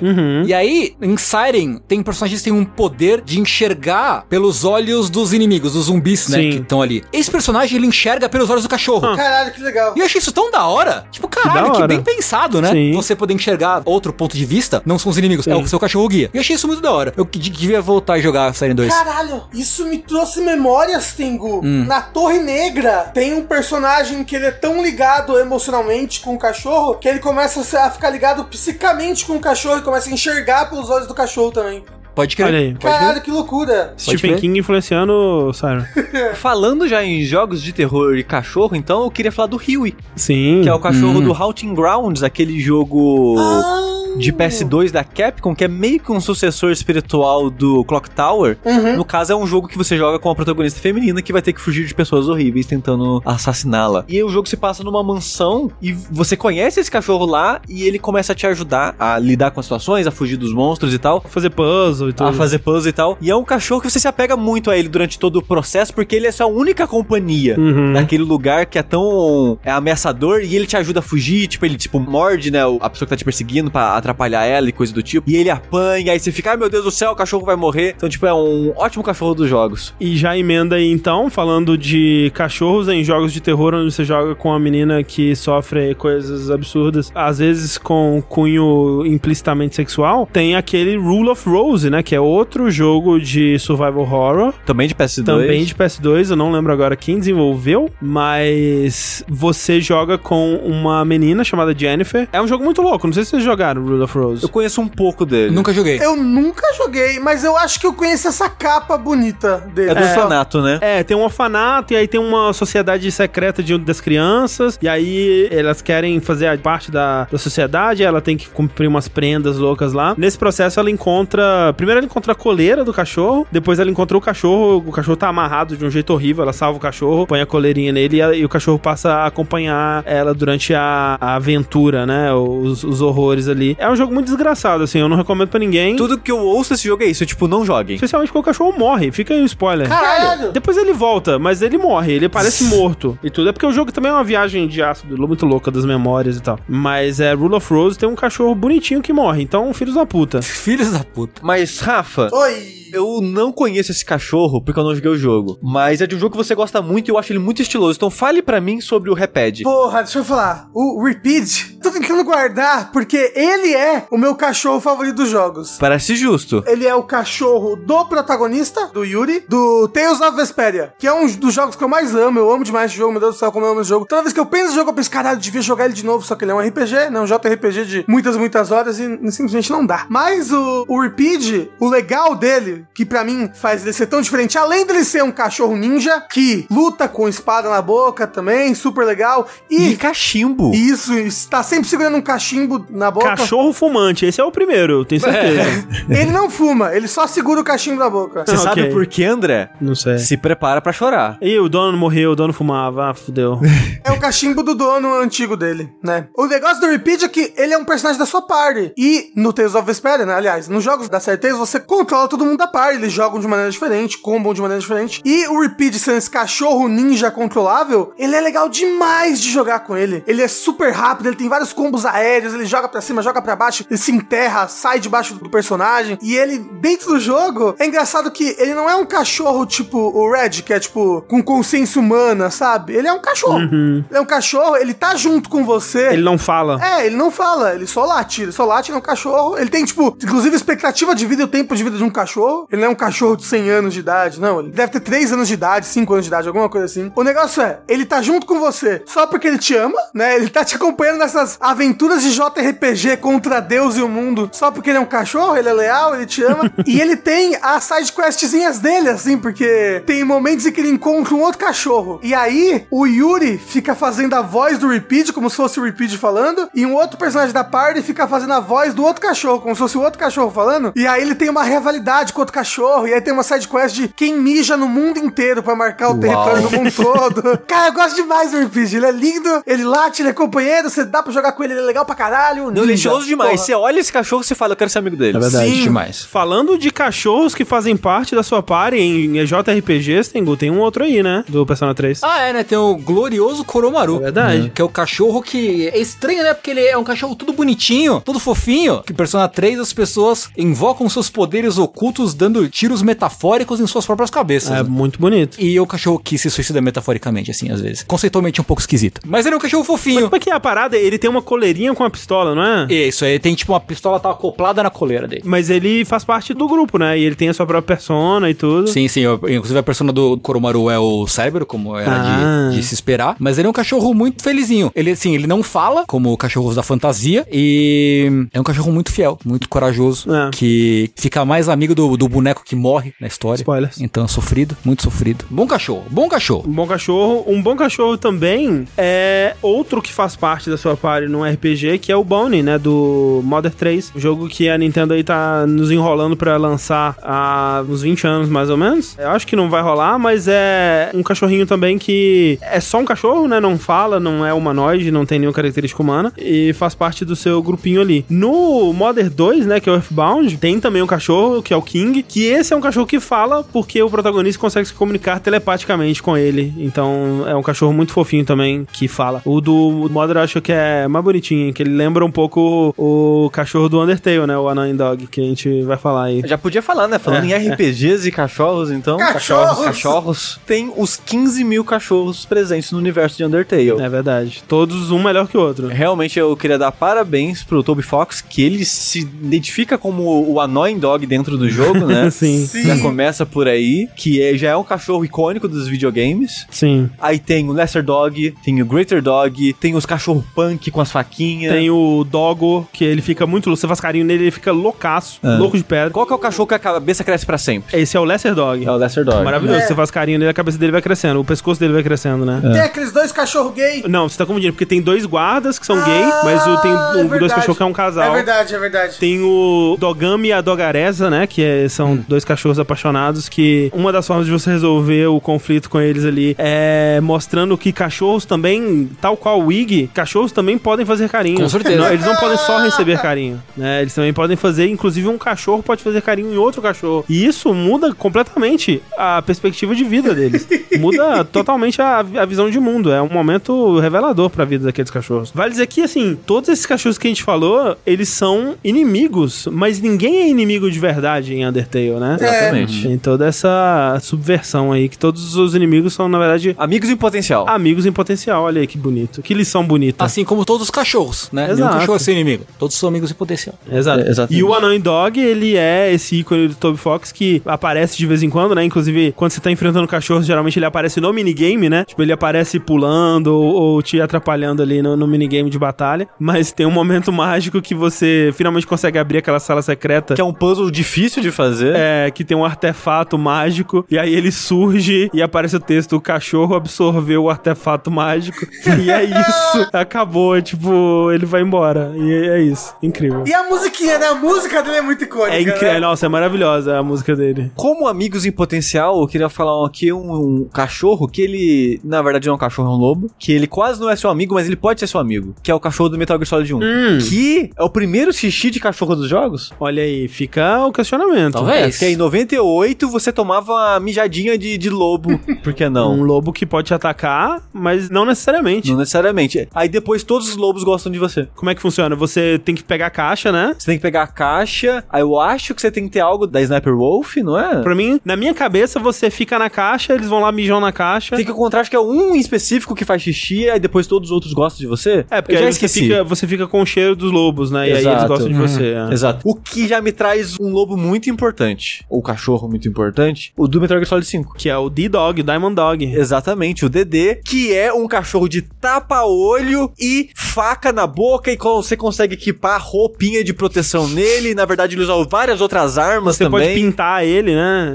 É. O pelo dele. E você pode fazer carinho nele antes da conta de fazer carinho em cachorro. Isso é verdade, isso é verdade. Visionário esse Kojima, não é verdade? Cogênio. Cogênio Exato. demais. E ele é cogênio demais. roubadíssimo no jogo. Quando você leva ele na É. missão, ele faz a missão sozinho. Basicamente, porque ele consegue marcar os inimigos no mapa, ele vai, né, e finaliza um inimigo pra você de longe, né, em silêncio, ele consegue arrastar e esconder os corpos pra você. Caramba. Eu acho que ele consegue amarrar o futon também, eventualmente, nos, nos inimigos. O cachorro faz tudo. Tipo, ele, é literalmente. É incrível. Eu diria que é um dos melhores cachorros do videogame. É, não, é incrível. E assim, a imagem do Snake num helicóptero com um cachorro no fundo, De tapa-olho. de tapa-olho, é uma imagem a se celebrar no- na história dos videogames. É legal que você vê ele crescer, né? Sim, você pega ele filhote, é. Você pega ele filhote no jogo, naquele jogo que veio antes? Não, no, no no 5 cinco mesmo. É uma das primeiras missões, é você resgatando ele. Aí passa algumas missões e ele cresce. Falando em cachorros que podem ser seu amigo, se você investir nisso, tem o cachorro do Resident Evil 4, né? É verdade. É verdade. É. Que é um bom cachorro. Você nem chegou na vila ainda, né? Icônica É no vila. é. Você encontra um cachorro com a pata presa numa armadilha de caçador, numa armadilha. Não sei se é uma armadilha de urso. É uma armadilha Parece uma armadilha de urso. Parece. É, É. é que se for uma armadilha de urso, ele devia estar sem pata, né? Porque, meu É. Deus do céu. Mas você encontra o cachorro, então, com essa pata presa. E você pode atirar no cachorro. Se você for um ser humano terrível, você pode. Ele vai, tipo, fazer... "Ah, ah", e sair correndo. Você pode não fazer nada, Você né? pode não fazer nada, ou você pode, como uma pessoa com o mínimo de decência, ajudar o cachorro. É que assim, eu entendo a pessoa não fazer nada porque é um mundo hostil, né? Você já tá Não. preparado pra tudo ali te matar. Cachorro! É, o cachorro tá sofrendo. Cachorro. O cachorro tá sofrendo. Cachorro. Você vai lá e ajuda o cachorro com o seu dever de cidadão. Uhum. Você ajuda o cachorrinho e ele volta pra te ajudar numa batalha contra um boss depois, né? É, no El Gigante, né? É. Ele aparece pra distrair ele e tal. E é isso, né? O cachorro depois não volta também, não tem um Não. arco narrativo sobre o cachorro. Mas é um bom momento isso. Sim, bom e, momento. E reverte a fama que a série tem com cachorros um pouquinho. É Por verdade. causa né? do cachorro do 1 e o cachorro zumbis no geral, que são um inferno na vida das pessoas É, na ca- série de Resident Evil. Sim. O cachorro do 1, que é né, o, o primeiro infarto da criança, né? Em 1990. É. É o, o cachorro do Resident Evil. O 4 é essa subversão, né? Porque no primeiro, uma das primeiras coisas que você encontra é um cachorro que te mata do coração e quer te matar. Isso. E no 4, uma das primeiras coisas que você encontra é um cachorro amigo que você salva Da morte, certo? E eu queria aproveitar esse momento pra falar o, o primeiro cachorro dos videogames pra mim. Provavelmente eu vi algum antes, provável, mas o primeiro que me marcou Ah. na minha vida foi o cachorro de Resident Evil. Tanto a abertura dos cachorros te caçando, quanto o cachorro pulando da janela. É, é importante que o primeiro inimigo da franquia Resident Evil é o cachorro. É. Porque na abertura, né? Antes de aparecer qualquer zumbi, o primeiro zumbi que você vai encontrar é aquele da cena clássica lá virando, né? A cabeça. Antes disso, você já é perseguido pelos cachorros na abertura. E se você tentar sair, é o cachorro que te impede de sair da casa. Exato. E se insistir, em algumas versões ele entra na- no salão de entrada. Ah, é, tem isso É, mesmo. no, né? no remake ele entra. Ah, isso, No é. remake ele entra. Outro jogo onde você tem um cachorro que te ajuda no combate, né? Que tal qual o Yamato do Shadow Dancer te ajuda a matar aqueles que querem causar dano ao seu mestre protagonista. Tem a série Dead to Rights, né? Não sei se você lembra dessa série, é uma série Caramba, que loucura. de PlayStation 2 que você joga com um policial e é toda meio Max Payne, assim, né? Que você é, pula em câmera lenta e dá altos tiros. Mas o detalhe que fez essa série ficar marcada mesmo é que você era acompanhado por um cachorro, que você mandava o cachorro atacar os inimigos e o cachorro, ele era especificamente treinado a ir para o saco do inimigo e arrancá-lo. era, era o golpe preferencial do cachorro. Às vezes ele atacava o pescoço, às vezes, mas a preferência dele era ir diretamente para o saco e arrancar o saco dos É que inimigos. tá mais perto, né? É, eu acho que pra altura ali, né, faz mais sentido. Mas eu acho que as pessoas que treinam cachorro pra atacar e cachorros, tipo cachorro policial, cachorro que é treinado no combate, eu acho que o saco é uma região que eles atacam mesmo. Tipo, É, eu acho que isso é uma coisa mesmo. Não, faz bastante sentido, né? Faz bastante sentido e que morte horrível, né? uma, uma região de fácil acesso ali ao É. cachorro e uma região efetiva. De fácil acesso e alto impacto, né? Um outro cachorro que também funciona assim, e é um cachorro que você pode treinar, inclusive, inclusive, é o cachorro do GTA V, né? O Franklin, ele tem um cachorro, que eu acho que é um Rottweiler, que é o Chop, né? O Chop, ele vai com você em missões e ele também, né, ele pula na jugular dos inimigos e tudo mais. E é um cachorro que ele começa meio que sem saber fazer muita coisa e você pode treinar ele. Só que o que, que a Rockstar achou que era uma ótima ideia fazer quando em 2013 esse jogo saiu? Você treina ele através de um aplicativo de celular, que é um minigame pra você brincar com o Chop, jogar bolinha, dar comida e etc. E cara, eu joguei bastante essa porra pra É, treinar o é Chop. As pessoas gostaram muito disso, né? Porque tentando achar lista de cachorros e coisas do tipo pro podcast, ele tava em tudo. Eu acho que é porque ele era muito bem feito, sabe? Ele era muito bem animado e tal. Assim, era triste que você não conseguia levar ele em todas as missões, mas principalmente quando você tava andando à toa com o Franklin, assim, você conseguia levar ele pra passear no carro. As pessoas reclamam muito que você não pode levar ele em missão de história. É, então. Aí isso é uma das várias reclamações aí. Mas é um cachorro que passeia de carro. Isso é muito bom, porque cachorro ama passear de carro. É verdade. Verdade. Mas ó, falando em treinar cachorro, eu lembrei de um cachorro que é o do Harvest Moon. Que como, né, é um jogo de fazendinha sobre criar animais, obviamente você vai ter o seu cachorro de estimação eventualmente. E no Wonderful Life, que é o de PS2, você pode ensinar truques pro seu cachorro. Olha aí. Você pode ensinar e depois fazer ele esquecer, se eu não me engano, também alguns truques. Que aí você bate na cabeça do cachorro. Exatamente. Né, também tem o cachorro cavalo, tem o cachorro vaca, tem vários cachorros que você pode acariciar em Harvest Moon. Todos os tipos de cachorro estão lá disponíveis. Gente, vocês estão falando de cachorro que dá pra acariciar? Eu tô vendo um dos cachorros que tá aqui na lista que eu amo tanto ele. Porque ele é um cachorro tão fofo, ele é tão. Ele não faz nada, ele só é um cachorro. Ele tá ali, só que ele tem um chapéu. Ele tem um chapéuzinho de cowboy, é lindo É demais. o cachorro do Mario Odyssey. É o cachorro do Mario Odyssey, gente. Ele é tão fofo. Mas ele faz coisa, ele cava coisa pra você. Sempre tem uma, uma lua que é só ele que acha, né? Mas ele tá de chapeuzinho. Ele tá de chapeuzinho. Pera, pera, pera, que o arco, o arco narrativo dele é muito bom. Tá bom. Pera, que eu vou chorar aqui. Ele tá de chapeuzinho de cowboy. Quando tá na lua, ele tá de capacetinho de astronauta. é muito lindo. É por isso que as pessoas colocam o cachorro no videogame. Olha, Rafa. Olha, olha a reação da Ô, Rafa, você esqueceu de falar a coisa mais importante pra ele, é que ele é um Shiba. Isso muda tudo, Ele é um Rafa. Shiba e ele é lindo demais. Ele é um Shiba de, de chapeuzinho. Mas sabe por que, que ele tem um chapéu, Rafa? Porque todo mundo tem um chapéu em Mario senão você ia poder controlar ele. Exatamente. É a proteção contra o Mario, tá Eu ligado? Eu gosto muito dessa ideia do lore, né? Que se você tá com chapéu, o Mario não pode possuir o seu corpo. Isso. É, eu queria dizer, aproveitando, que o meu cachorro favorito de game está nessa categoria, que é o quê? Missile, ah, Lula Pomerânia de Ghost Trick. maravilhoso. É indiscutivelmente o meu cachorro favorito dos games. Ele é muito especial. Esse é o cachorro que me faz me dá vontade de chorar, pensar nesse cachorro.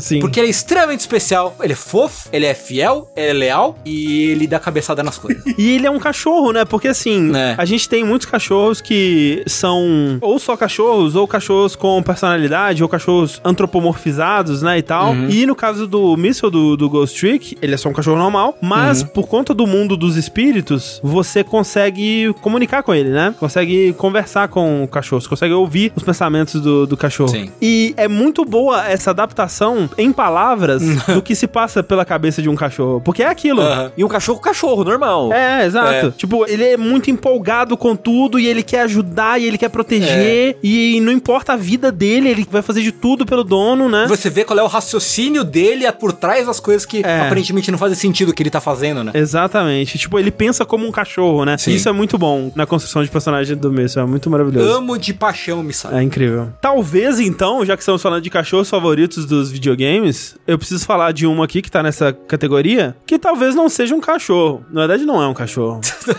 mas é um cachorro. Que é o trico de The Last Guardian. Ah, ele é um cachorro. ele é Eu um consideraria cachorro. ele o cachorro. Eu Assim, consideraria ele em um cachorro. aparência ele é várias coisas, Ele é mas várias em coisas. espírito ele é um cachorro. É, em espírito ele é 100% um cachorro. Tipo, ele tem alguns comportamentos de gato, ele tem alguns traços físicos de gato, mas acho que 90% ali é, é um cachorro. O The Last Guardian é um tipo de jogo que a gente não vê sendo feito, que é um jogo sobre a relação entre um personagem e seu cachorro. Porque a gente tem muitos jogos, né, que são realmente sobre você cuidar de um cachorro, por exemplo, ou jogos que são sobre um protagonista que tem um cachorro e o cachorro pode estar acompanhando é, esse protagonista em sua jornada e o cachorro pode ser importante pra história, tudo mais, mas é muito raro jogos sobre essa relação, sobre o desenvolvimento da relação de amizade, confiança, lealdade entre um personagem e seu cachorro. E é sobre isso que é The Last Guardian e é maravilhoso, assim, é, é fantástico assim como que começa porque o Trico começa tal qual como um cachorro de rua, né, que você chega perto e ele mostra os dentes e quer te morder. E aos pouquinhos vai criando essa relação de confiança entre os dois. E você vai conseguindo comandar ele pra fazer o que você precisa, pra te ajudar. Você olha nos olhos daquele bicho e você vê uma criatura viva. É uma criatura que não faz exatamente o que você quer o tempo todo. E isso é ao mesmo tempo um, um bug e uma feature do jogo, né? Porque você entende que é uma criatura viva com suas próprias vontades, com suas próprias limitações, com seus medos, que cansa, que quer brincar, que Tem suas necessidades. tem suas necessidades que É, faz cocô. faz cocô, tem cozinho. E essa parte de que ele não faz o que você quer é a parte gato dele. Exato, exato, né? E assim, no quesito técnico, é incrível, simplesmente incrível o jeito que ele navega pelo cenário, né? E, de novo, em questão de animação, o que eles conseguiram fazer com esse bicho, é o meu bicho de estimação favorito dos videogames, assim. É em muitos momentos de, de marejar os olhos esse jogo, assim. Tem uma aqui, Rafa, que eu sei que você provavelmente tá empolgado para, Ah! que é o cachorro do Monster Hunter Rise aí, né? Ah, pois chegamos aí, peraí, peraí. É um cachorro do futuro esse, não existe ainda. Ele é um cachorro do futuro, ele não existe mais, eu já o amo, tá bom? E, presta atenção, ele é mais um cachorro ninja. Ah, olha aí. Porra, é o que mais tem então, né? Estamos vendo aqui. Tem muito cachorro ninja. Inclusive, o design dele, um dos designs de cauda dele, que você provavelmente vai, vai poder montar a aparência dele, né? Parece muito com o do Repeat. É um- uma cauda meio raio, assim, sabe? Uma cauda que vai e vem, assim, parece bem bacana. Esse cachorro do Monster Hunter Rise, que vai ser introduzido agora, é o Palamute.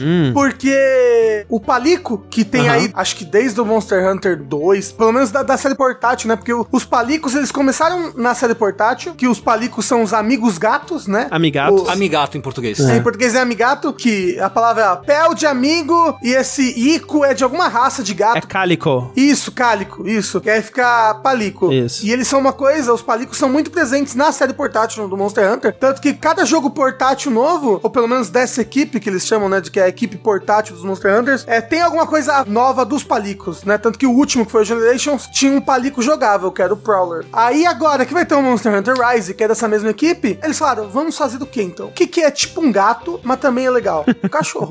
e aí, e aí agora eles introduziram o Palamute, que também vem de pau, Pau. né? Que é amigo. Todo mundo sabe que o pau amigo é o melhor pau. E Malamute, né? Que é uma, uma raça de cachorro. Aí veio o Palamute. Como é que vai ficar a tradução? Cão-migo? Eu não sei como é que vai ser a tradução em português. Também não. Amichorro. Amicão? Amicão, amicão. Ami- não é amicão. amigato, amigato, É, amicão. amicão, amicão. Porra, vai ser muito amicão se tiver em português, porque ele é do Switch. Não sei se ele vai ter em português, né? Então o seu amicão, ele vai ser tal qual o seu amigato, só que ele vai ser mais voltado pra ataque, porque o amigato é mais suporte, né? E você vai poder montar nele pra sair correndo pelo cenário. Você pode fazer carinho. E você pode levar pra sua batalha dois amigatos, um amicão e um amigato, ou dois amicão. E é engraçado que o jogo ainda, ainda não lançou, mas a gente já, já viu, e eles já mostraram na TGS recentemente e tudo mais, que quando você tá brincando com um amicão, o outro fica assim, agora sou eu, hein? e aí, o próximo, ele fica dançandinho assim. Aham, E aham. quando você tá andando com um, e o outro não para de prestar atenção no outro amicão. Ele fica muito prestando atenção em tudo que o outro amicão faz. É muito bonito, velho. Eu quero um amicão.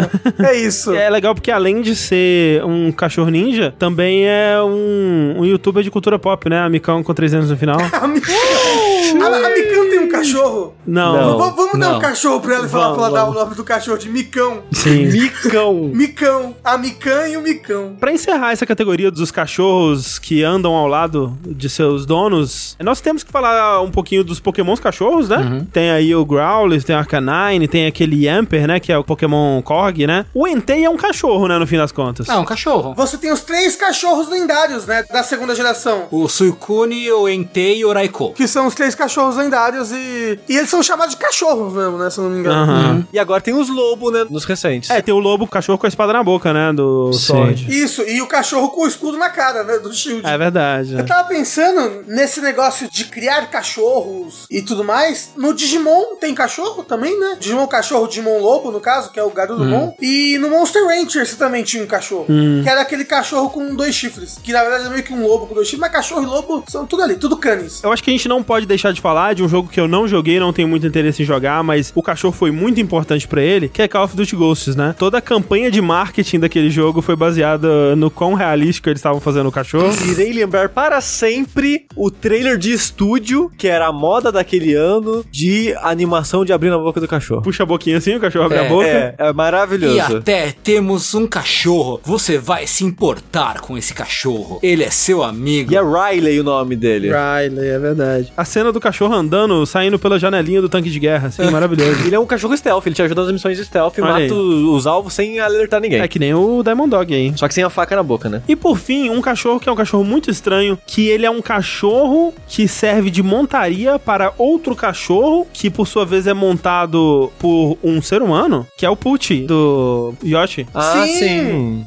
O Yoshi monta um cachorro. O Yoshi não é um cachorro. Ah, o Yoshi é um cachorro. O Yoshi é um cachorro. É, exato. Que é algo completamente diferente, mas de fato, o Pucci é o amigo cachorro do Yoshi. E ele tem desde o primeiro Yoshi Island, se eu não me engano. O É, Pucci. sim. E quanto mais foi passando na série, mais o Pucci foi ficando, tipo, importante pra série do Yoshi, né? Eu acho muito engraçado o Yoshi montado num cachorro. É uma subversão, né, do papel do Yoshi na série. Sim, tadinho do Pucci. Inclusive, Pucci for Smash. Vamos levantar essa hashtag aí. Falando da Nintendo e jogos inferiores, também tem o Luigi Mansion, né? Com o É verdade, fantasma. Cachorro fantasma. Polter Pup, não é? Um negocinho? É isso mesmo, Polter É Pup. isso. Que ele aparece no Luigi's Mansion 2 primeiro, né? E aí depois reaparece no, no 3.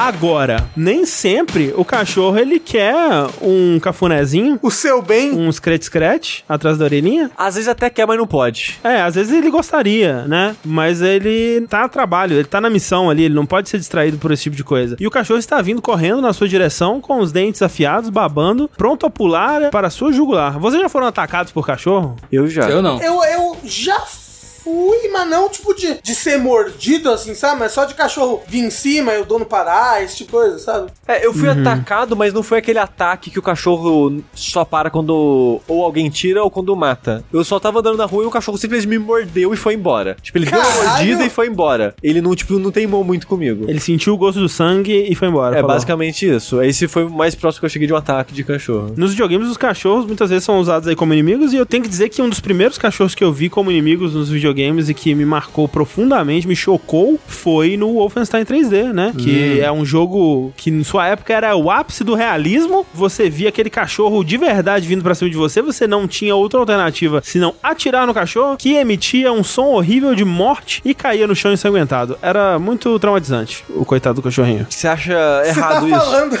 Isso aqui é um amontoado de, de pixel, né, bichinho do cachorro? Exato, né? Hoje em dia é um monte de pixel marrom. Não dava pra botar ele pra dormir, alguma coisa assim, não? No primeiro, não, não. Até hoje É. os jogos não levam isso em conta, Rafa. Você acha que na época ia levar? Bichinho do cachorro. Puxando então o que a gente tava falando agora há pouco de muitos cachorros que lutam com espada e Hum. armas na boca, eu queria falar que o meu cachorro favorito do jogo. Olha aí. É. Que é o Sif, Sifinho, grande Sifinho. Uhum. O de grande lobo cinzento. Ele ganha uma profundidade diferente com a expansão né, do jogo. Uhum. No jogo original, você precisa meio que roubar o túmulo, digamos assim, do Artorias, que era o antigo dono desse cachorro, e ele está lá protegendo o túmulo de seu antigo dono. Tal qual o cachorro de Shibuya lá, como é que chama? Isso. E- Exato, igual o Hachiko. Mas, quando você joga a primeira vez, você pensa, ah, é um cachorro gigante com uma espada na boca. Maneiro. Tipo, a cutscene dele aparecendo é muito legal, a luta com ele é muito legal. Não, é muito A mane- foda. O cachorro lutando, a maneira É. que ele luta com a espada, você pensa, caralho, eles realmente encaixaram um estilo de luta num cachorro. Ele luta com a espada do dono. A gente já sabe que Exato. a espada era do dono, né? A gente descobre, na verdade, quando acho que a gente cria ela com a alma dele, mas é, sim. isso.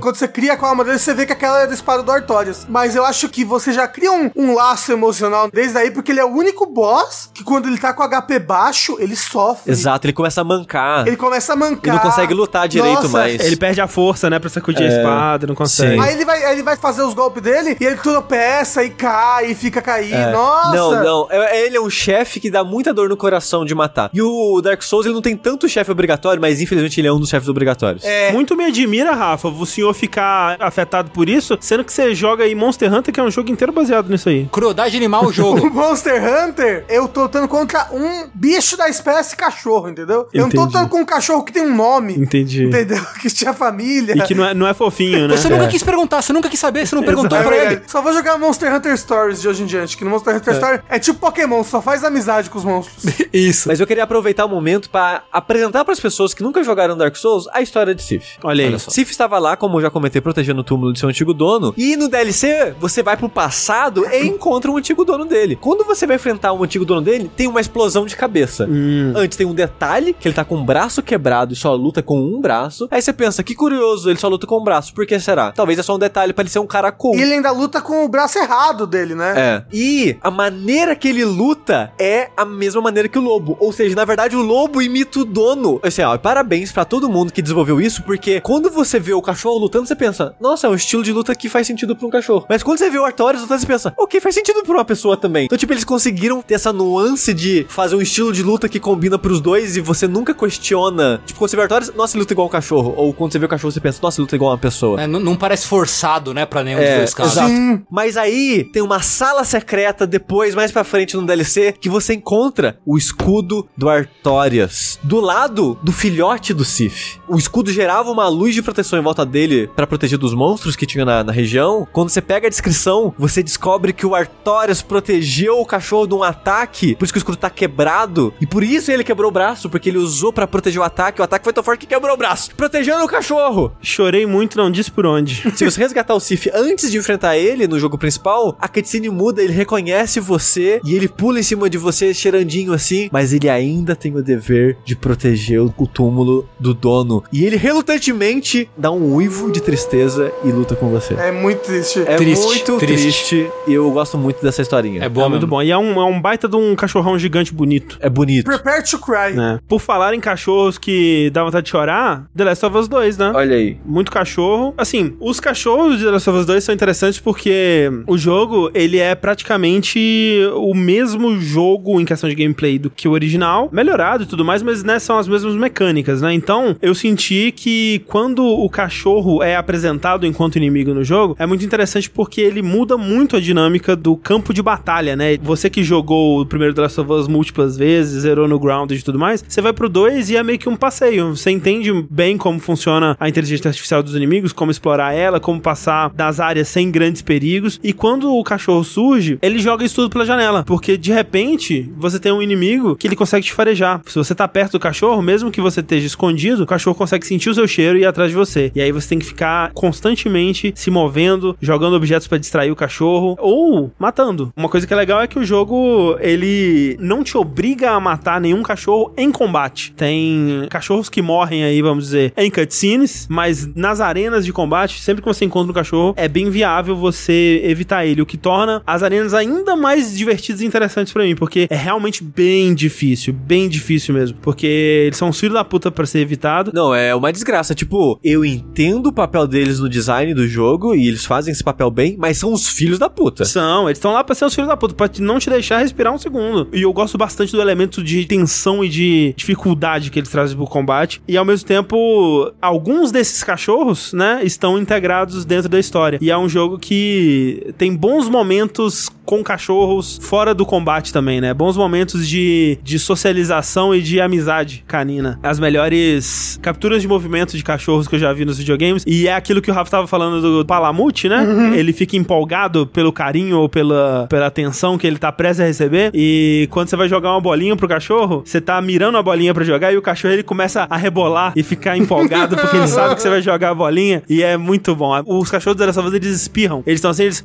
Que é muito cachorro. O cachorro faz muito é isso. muito. É Sim. muito bom. Então, assim, nos mínimos detalhes, os cachorros foram feitos com muito carinho pra você ir lá e meter a faca ou não. Fica ao critério do jogador. aí. meti a faca mesmo. Agora, vocês estavam falando dos palamutes e tudo mais, nem só de amizade com cachorros vive o caçador, não é verdade? É verdade. Porque em Monster Hunter você também tem o mais próximo aí que você teria de um cachorro, que são os Fanged Wyverns. Sendo o principal deles, e o que eu gostaria de trazer aqui, que é o Zinogre. O Zinogre é um monstro que foi introduzido no Monster Hunter Portable 3. É um dos monstros favoritos de muita gente. Tanto que quando lançou os Pop Funko de monstro, lançou, tipo, o Rathalos e o Zinogre. Lançaram esses dois, porque o pessoal gosta muito do Zinogre. E, e o Zinogre, ele é, tipo, um monstro quadrúpede com características lupinas. E o bacana dele é que ele tem uma relação de simbiose com insetos de raio. Então, tipo, vários insetos de raio habitam os pelos dele e ele consegue ficar agitando esses insetos de raio pra gerar eletricidade e fazer diversos ataques elétricos e tudo mais. E uma coisa que, que você fala, caralho, é um cachorro, é porque ele, ele uiva bastante durante a batalha, ele uiva pra usar, usar os golpes, pra ficar carregado eletricamente. É um bicho muito bacana e muito difícil, porque ele é ultra agressivo. Um dos monstros aí mais difíceis pra mim do jogo. Do que eu joguei no Monster Hunter World, eu cheguei naquela parte que é meio que um pântano e tinha um bicho que parecia um cachorro um pouquinho lá, meio que um carniceiro. Acho que era de osso ou era meio que um carniceiro mesmo. Era o Odogaron. Possivelmente. Parece bastante um cachorro. Tem até dog no nome. É. o Odogaron também é um Fang de Wyvern. É desse mesmo domínio, dessa mesma categoria de monstros. E ele, ele é bem um cachorro também. Só que um cachorro de E satanás. um dos bichos mais legais que eu tinha enfrentado até então. É, a armadura dele é maravilhosa. O Tengu ia gostar, porque é samurai. Falar em coisa que o Tengo gosta, Ah. eu me recordei aqui de um cachorro que é inimigo que depois vira aliado Hum. e que também partiu meu coração, que é ele, ninguém menos do que o personagem do melhor Metal Gear, que é quem? Blade Wolf. Ah. O cachorro cibernético que você enfrenta ele com o Raiden no Metal Gear Rising Revenge. É o primeiro chefe pra valer, né? É o primeiro chefe de verdade do jogo, é. Que se você não sabe dar parry, você nunca vai passar. É verdade. É tão divertido. Ele, aos poucos, vai aprendendo, descobrindo o que é ser humano com o decorrer da história, o Blade Wolf. Criando aí uma, inclusive, uma bonita amizade com a Sunny. Olha aí. Sendo responsável por ter a ajuda que garante ao Raiden vencer a batalha final, quando ele entrega a espada do, do Sam no final do jogo. Outro belíssimo cachorro. Kojima gênio de novo. Será que a Sunny ensina o cachorro a fazer ovo frito? Deveria. No meu head canon, sim, com certeza sim. Com certeza sim. Ele é de fato um ótimo cachorro e foi um cachorro tão bom que depois teve ele pro Metal Gear Solid 5. Eu acho que é uma skin do DD, mas tem ele no Metal Gear 5 como um cachorro Ah, é? menor, assim. Ah. Eu acho que lançou como DLC depois comprável, uma parada Ah. assim. ele é completamente um robô ou ele é tipo um cyborg, que nem o Raiden, assim? É um robô-robô, é. Tem outros dele no jogo de inimigo, porque eu lembro de cachorro com serra elétrica. Tem, tem. Se eu não me engano, esse modelo dele é único, mas tem outros parecidos com ele durante Hum, o jogo, se não entendi. me falha a memória. E ele tem um DLC dele próprio que também é bem legal. Mas você joga com ele? Joga com ele, sim. Porra, ó, tá aí algo que eu acho que falta dos videogames, você jogar com um cachorro. É, a gente vai chegar Eu lá. concordo. Pra fechar o bloco dos inimigos, assim, tem muito inimigo cachorro genérico nos videogames, né? Você vai É. desde Ninja Gaiden até. Dark Souls. Dark Souls. Dark Souls, é, Dark o- Souls Bloodborne. Inclusive, o- os cachorros de Dark Souls são infames, principalmente no 3, porque eles se teleportam, né? Aham. Porque ele- eles ficam rodeando o jogador e tudo que não tá na sua tela meio que deixa de existir. Uhum. Então eles, de repente, eles somem, eles piu, aparecem na sua frente, tal qual Dragon Ball Z. Assim. Inclusive, eu considero o esqueleto na rodinha, considero um cachorro, um tipo de cachorro. Que avança, né, na sua direção, é foda. pois é. Ele te olha assim, te, te cheira Te e vem a cheira. milhão. Exatamente. Então tem muito, assim, jogo de FPS, né? Tipo Call of Duty mesmo, é cheio de cachorro pra você matar. E no Call of Duty era infernal, porque era um hit kill se você não apertasse o é, Time Event. Quick Time Event, é. Far Cry deve ter cachorro também. Tem. Eu lembro de um cachorro que é, ah, ao mesmo tempo, a dualidade ali do, do amor e do terror canino, que é o cachorro do Earthworm Jim, que é, aparece nos dois jogos, que é, no, no primeiro, Ah. você tem que guiar ele pela fase, né, e aí qualquer dano que ele toma, ele fica puto, vira um bichão e te destrói. E no 2 é aquela fase que você tem que ir quicando os filhotes, né, que é difícil pra um caralho. Que é o da tarantela. Tarantela, exatamente. É muito que bom. o cachorro te destrói na porrada se você errar. Se o filhote cai no chão, o filhote explode, não é? É, Tipo, ele, ele vira uma sopa no chão, é horrível. Nossa, é muito terrível, muito horrível. Pra fechar esse bloco, eu queria falar de um cachorro que ele é o maior inimigo do jogo sem nunca entrar em combate com o protagonista. Porque ele está manipulando tudo, André. É isso mesmo. Ah, eu sei de quem você tá falando. De quem a gente tá falando, Sushi? A gente está falando do grande mastermind por trás de Silent Hill 2. Exatamente. O cachorro. Ele não tem nome, né? Só Shiba. Que é um Shibazinho bonitinho também, Sim. com um headset. Exato, que tem o final secreto, o final secreto do final secreto no Silent Hill 2. Você encontra ele manipulando tudo, mexendo no computador, controlando a cidade as coisas que estão acontecendo. É, tipo, mó difícil, né? Que você tem que zerar, pegar vários finais, aí depois você tem que pegar a chave do cachorro na casinha do cachorro, no hotel, né, no final. Você tem uma, abre uma sala secreta que acaba o jogo ali mesmo. Você encontra o cachorro, né? E aí o James, ele cai de joelhos no chão, desesperado, assim, o cachorro vai lá. E aí toca os créditos e é maravilhoso, porque nos créditos fica aparecendo a cara do cachorro, assim, tipo, sabe quando aparece uma imagem e a transparente aparece o rosto de alguém pensando, assim? E aí é o rosto do cachorro com o headset, assim, e a música tocando, os créditos subindo. A música não é a música do cachorro cantando, latino? É, Eu acho que é. Talvez seja, eu não lembro. Mas é incrível, assim, é um final maravilhoso. E como tudo que faz sucesso em Silent Hill, depois eles usaram o cachorro em vários outros jogos aí, acabou a criatividade. É. né? Só não apareceu mais porque não teve cachorro no filme do Silent Hill. Se tivesse cachorro no filme, Hill, aí pronto, aí ia ser a coisa mais icônica da franquia. No filme eles tinham que ter feito uma, uma versão do DVD, assim, que era o cachorro que tava comandando tudo. Imagina se o final oficial do filme fosse esse. É, mas ó, tá entre os meus cachorros favoritos. Um ótimo cachorro. O Shiba é um ótimo cachorro. É um ótimo. Sempre que É. ele aparece, eu fico feliz. Aquele Shiba do meme, que é ele esticado, um dos melhores Shibas da, da história. Especialmente quando você vê a foto original, que é um Shiba gordinho, triste, assim, sentadinho no chão. Ele é tão gordinho, tão roliço. Dá de apertar. Eu acho que a gente não pode sair dessa categoria do cachorro como inimigo sem falar de um dos cachorros mais icônicos dos videogames. Qual? Que é o Shen Chomp. Olha aí. Assim, cachorro daquele jeito. É, mas é um cachorro, não é um cachorro? Olha só. Ele é uma abstração do cachorro. Ele é uma abstração do cachorro. Inclusive, ele é baseado numa situação de vida aí que o Miyamoto passou, em que um cachorro correu em cima dele e só não pegou ele porque estava acorrentado. Olha aí, Miyamoto, como sempre, trazendo a vida pro videogame. Exato. Isso. É. E aí surgiu o Shen Chomp no Mario Bros 3, mas surgiu de verdade no pesadelo de todas as crianças o Shen Chomp no Mario 64, porque ele tava lá gigantesco, com dentes afiados e gigantes. Gritando na sua cabeça. Isso, gritando, latindo na sua cara. Shinchomp é assustador. Inclusive, quanto mais tempo passa, mais o Shinchomp é cachorrado, né, no jogo. É verdade, mas recebe características É. de cachorro. E o último Paper Mario, você pode fazer até carinho nele. Loucura. Olha aí. Olha só, você pode petar o Shinchomp. É. É, no Odyssey ele tem uma, uma coelha, né? Que tem, anda com ele na corrente, não é? É isso, é. Você possui e joga o Shinchomp na cara dela. Gente, o Shen Chomp de bigodinho do Mario, maravilhoso. Bom, bom mesmo. Uma das melhores coisas que Mario Odyssey trouxe ao mundo foi o Shen Chomp de bigodinho.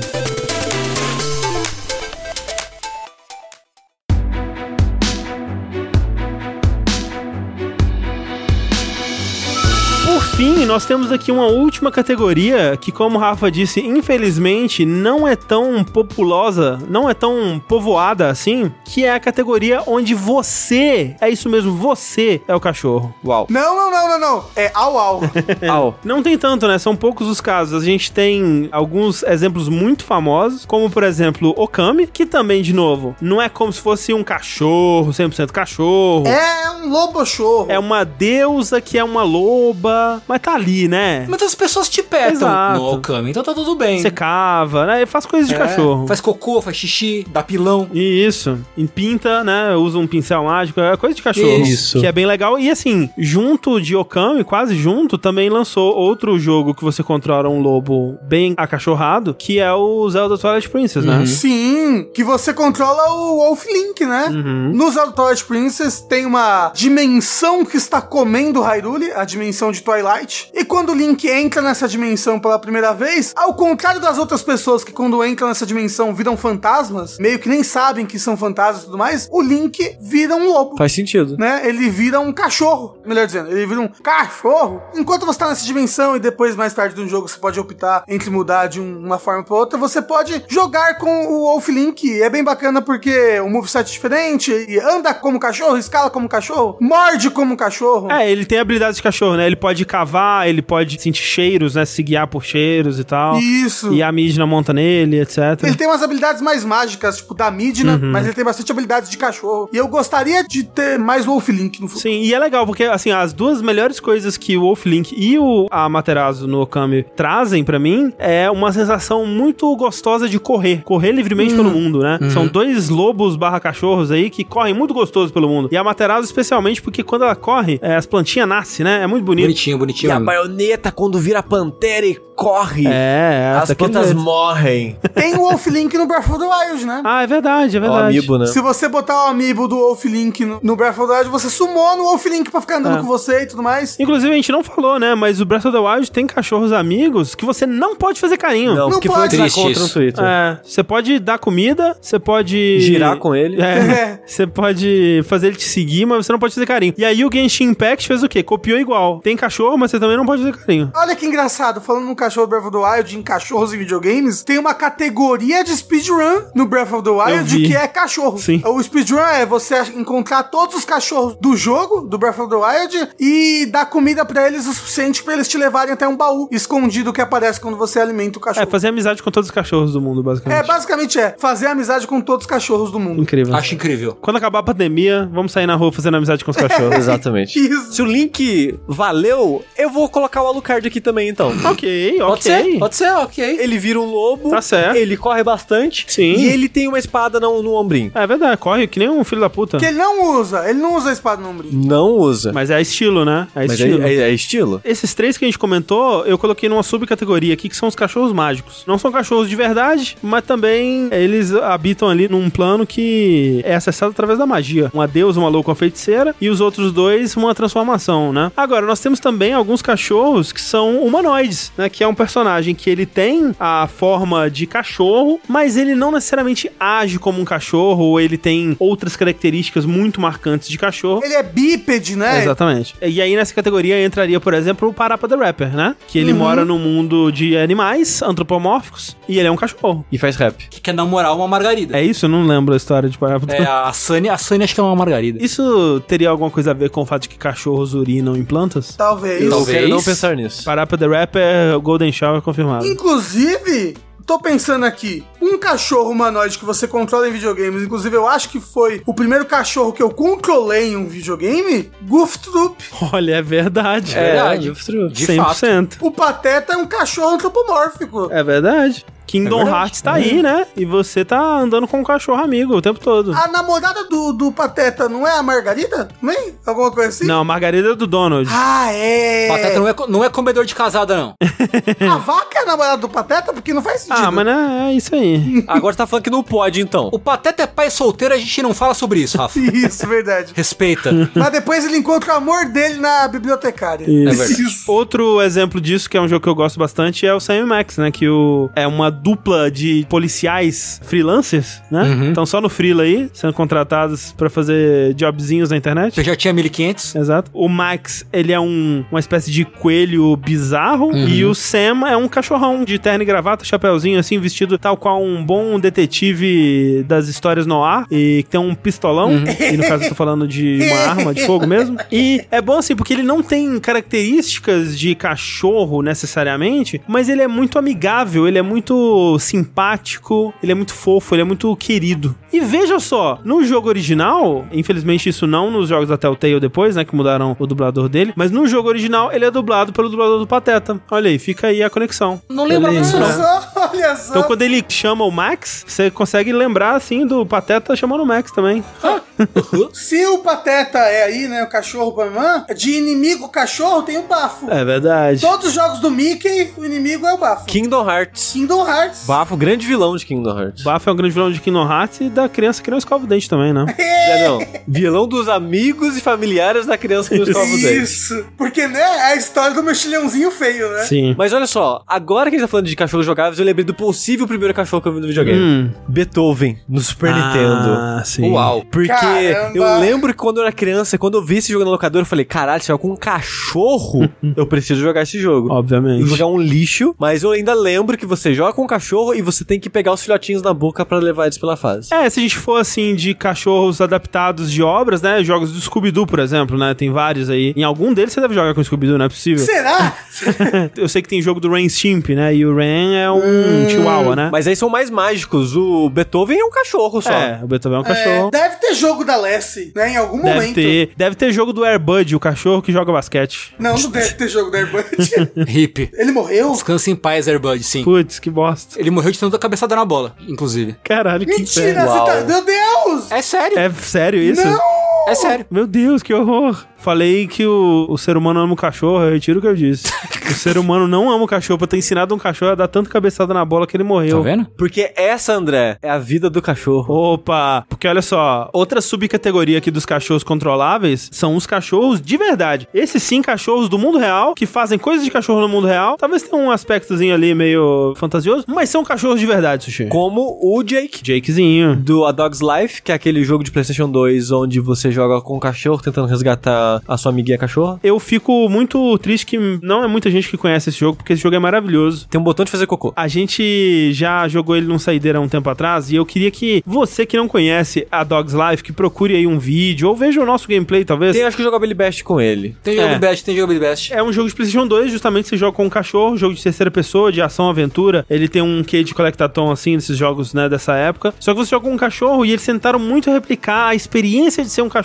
Então o que, que um cachorro faz? Ele cava, ele brinca, ele faz truques, ele faz cocô, ele come cocô, ele faz xixi, ele faz xixi nas pessoas, segue cheiros. E tudo isso tá no jogo. Você pode fazer um cocô, pegar o cocô com a boca e jogar na cara de alguém o cocô. Você pode aprender novos truques, você pode cavar pra encontrar tesouros, você pode cheirar o cu do cachorro amiguinho. Você pode fazer uma disputa com o cachorro amiguinho e se você ganha dele na disputa, você libera aquele cachorro pra você controlar. Louco. Então tem várias raças de cachorro, cada uma com suas habilidades específicas que você pode controlar ao longo do jogo. E aí o mais interessante é, tem essa história que o Suji tava falando, que é o Jake, o cachorro protagonista, ele tá afim no sentido bíblico dessa outra cachorrinha, né? Uma cachorra que vive por ali, uma cachorra vizinha, e a cachorrinha é levada pela carrocinha. E ele vai, putz, como é que vou dar minhas bimbadas agora, né? Oh, não. Vou ter que ir atrás da cachorrinha. E aí ele parte numa grande aventura pra salvar essa cachorra e ele descobre é uma grande conspiração, na verdade, porque a dona da fábrica de ração de gatos, ela tá raptando todos os cachorros da região pra jogar os cachorros num processador de carne e fazer comida de gato com a carne dos cachorros. Aí, ó, eu, esse negócio de ficar É antagonizando os verdade. gatos dos cachorros, eu acho errado. Acho errado Fica também. aqui, fica aqui meu Errado. protesto. A história não está antagonizando os gatos. Está antagonizando essa pessoa que Exato. não gosta de cachorro. Exato. Mas, ó, mas ele tá falando, pessoa que gosta de gato não gosta de cachorro. É, tá, tá Ma- meio que mas ela tem isso. um final que merece, Ra. É, porque olha só, você vai no caminho libertando os cachorros, né? Ajudando os cachorrinhos que vai encontrando no caminho. No final, você vai enfrentar essa mulher na fábrica de ração de comida de gato e você empurra ela. Na verdade, você dá um peido e ela se desequilibra e cai no processador de, de carne. E tem todo o processo dela virando É. a comida de A, a gato. câmera mostra, Caralho. tipo, ela caindo, aí as latinhas passando e todo o processo, até- até cair nas caixas no final. É, e ela vira comida de gato Caralho. Para todos os gatos E comerem. acaba, tipo, o jogo simplesmente ele corta, tipo, mostra assim, corta. Créditos, final. É isso. É a versão moderna de João e Maria, né? Tipo, empurrou a bruxa pra dentro do Durma forno. com essa, né, criança? É, mas e liga total com o Airbud. Porque é um jogo nessa pegada dos filmes dos anos 90, total, é. a aventura do cachorro. É, o cachorro Hum. que fala, que é dublado por uma voz amigável, assim, masculina.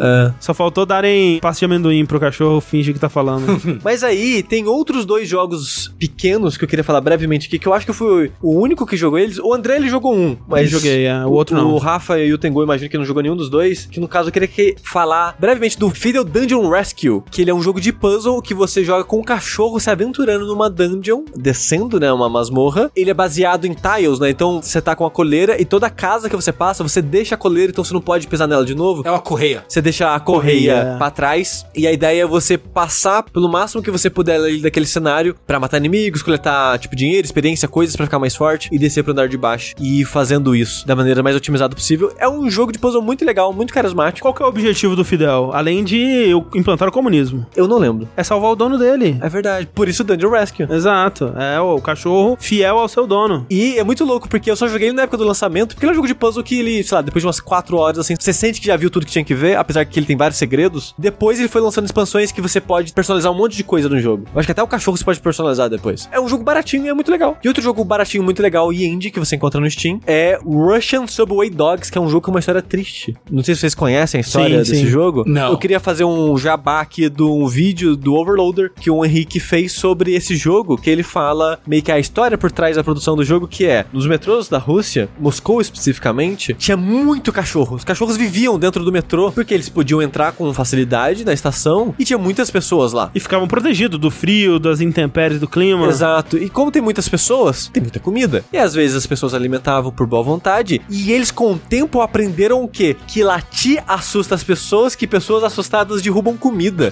e isso era uma tática que eles faziam de verdade. Eles latiam pra assustar as pessoas e roubar a comida e ir embora. Aí, quando foi ter a Olimpíada na Rússia em 2000 e alguma coisa. Foi Olimpíadas ou foi Fifinha? Foi Copa do Mundo. Ah, eles mataram os cachorros tudo. Eita porra. Porque ia vir um monte de gente de outros países, eles queriam, tipo, mostrar a cidade limpa, sem cachorros de rua, e o governo desmente, mas encontraram dezenas e dezenas de pilhas de cadáveres de cachorro pela cidade. E sumiu o cachorro do metrô magicamente, ao mesmo tempo. Então, Filhos alguém aí matou todos os cachorros do metrô, mas essa história acabou se tornando num jogo de uma maneira mais amigável, nesse Russian Subway Dogs, que você controla um cachorro que late para as pessoas derrubarem comida e você pegar. Ele é um jogo meio arcadezinho, que seu objetivo é coletar comida, basicamente, durante um timer do jogo. Então, várias pessoas passando, né? O jogo é side-scrolling, e você late, a pessoa arremessa uma shawarma pra cima, e você pode pegar ela no chão ou no ar. Se você pegar no ar, você faz mais ponto. Então você tem que ficar combando isso de ficar latindo as pessoas derrubando as coisas e você pegando comida no ar. Vai ficando mais elaborado conforme você vai avançando no jogo, vai tendo, tipo, sei lá, neve, vai aparecendo um urso pra atrapalhar você, outros animais. E é um jogo que também tá bem baratinho, é bem divertidinho de jogar. E tem esse ótimo vídeo do Henrique do Overloader. Agora, pra fechar as nossas listas todas aqui, nós temos que falar do melhor jogo com cachorro que existe. Isso é verdade. De fato. Não é verdade? De fato. É verdade, cara. Tokyo Jungle, que é um jogo que me revolta que não teve relançamento. Um absurdo, Até hoje. É bem absurdo isso, né? É. Ele tá preso no PlayStation 3, né? Difícil Sim. jogar. É um dos jogos que tá preso no PlayStation 3. É um daqueles jogos que, tipo, que eu conhecia porque acompanhava os lançamentos do Japão, assim, falei, cara, que jogo bizarro, que jogo esquisito, que jogo, jogo vai ser demais, assim. E a galera foi me conhecendo aos poucos o jogo, e aí, porra, é, é excelente, assim. A pegada do Tokyo Jungle tem algumas coisas aí, na verdade, né? Que, primeiro, que se você viu o post desse podcast no nosso site, ou no Twitter, ou redes sociais, ele tá acompanhado da imagem, que é a imagem da capa do jogo. Que pra mim tá entre as melhores capas de jogo de todos os tempos, assim. Não só porque ela fala muito bem sobre o que é o jogo em uma imagem apenas, mas porque ela é conceitualmente muito incrível, assim, que a capa do jogo é uma imagem do centro de Tóquio, assim, tipo, nos tempos modernos, né? Só que tudo abandonado, tudo vazio, com A lixo natureza acumulado. já tomando de volta. Natureza tomando de volta, essa coisa toda. Vazio com a neblina, assim, tudo meio abandonado, um, um clima meio esquisito. E aí, tudo vazio. No centro da imagem, um Lulu da Pomerânia, um cachorrinho fofinho, bonitinho, assim. Pequenininho. Pequenininho, assim, no centro da imagem, olhando pra tela, assim, tipo, de boa, sem nada, né, que dissesse que aquele cachorro é alguma coisa especial. Com uma coleira, né, o, a correia da coleira esparramada Rosa. pelo chão, assim, rosa, exatamente. Tipo, claramente um cachorro que era de alguém, né, um cachorro doméstico.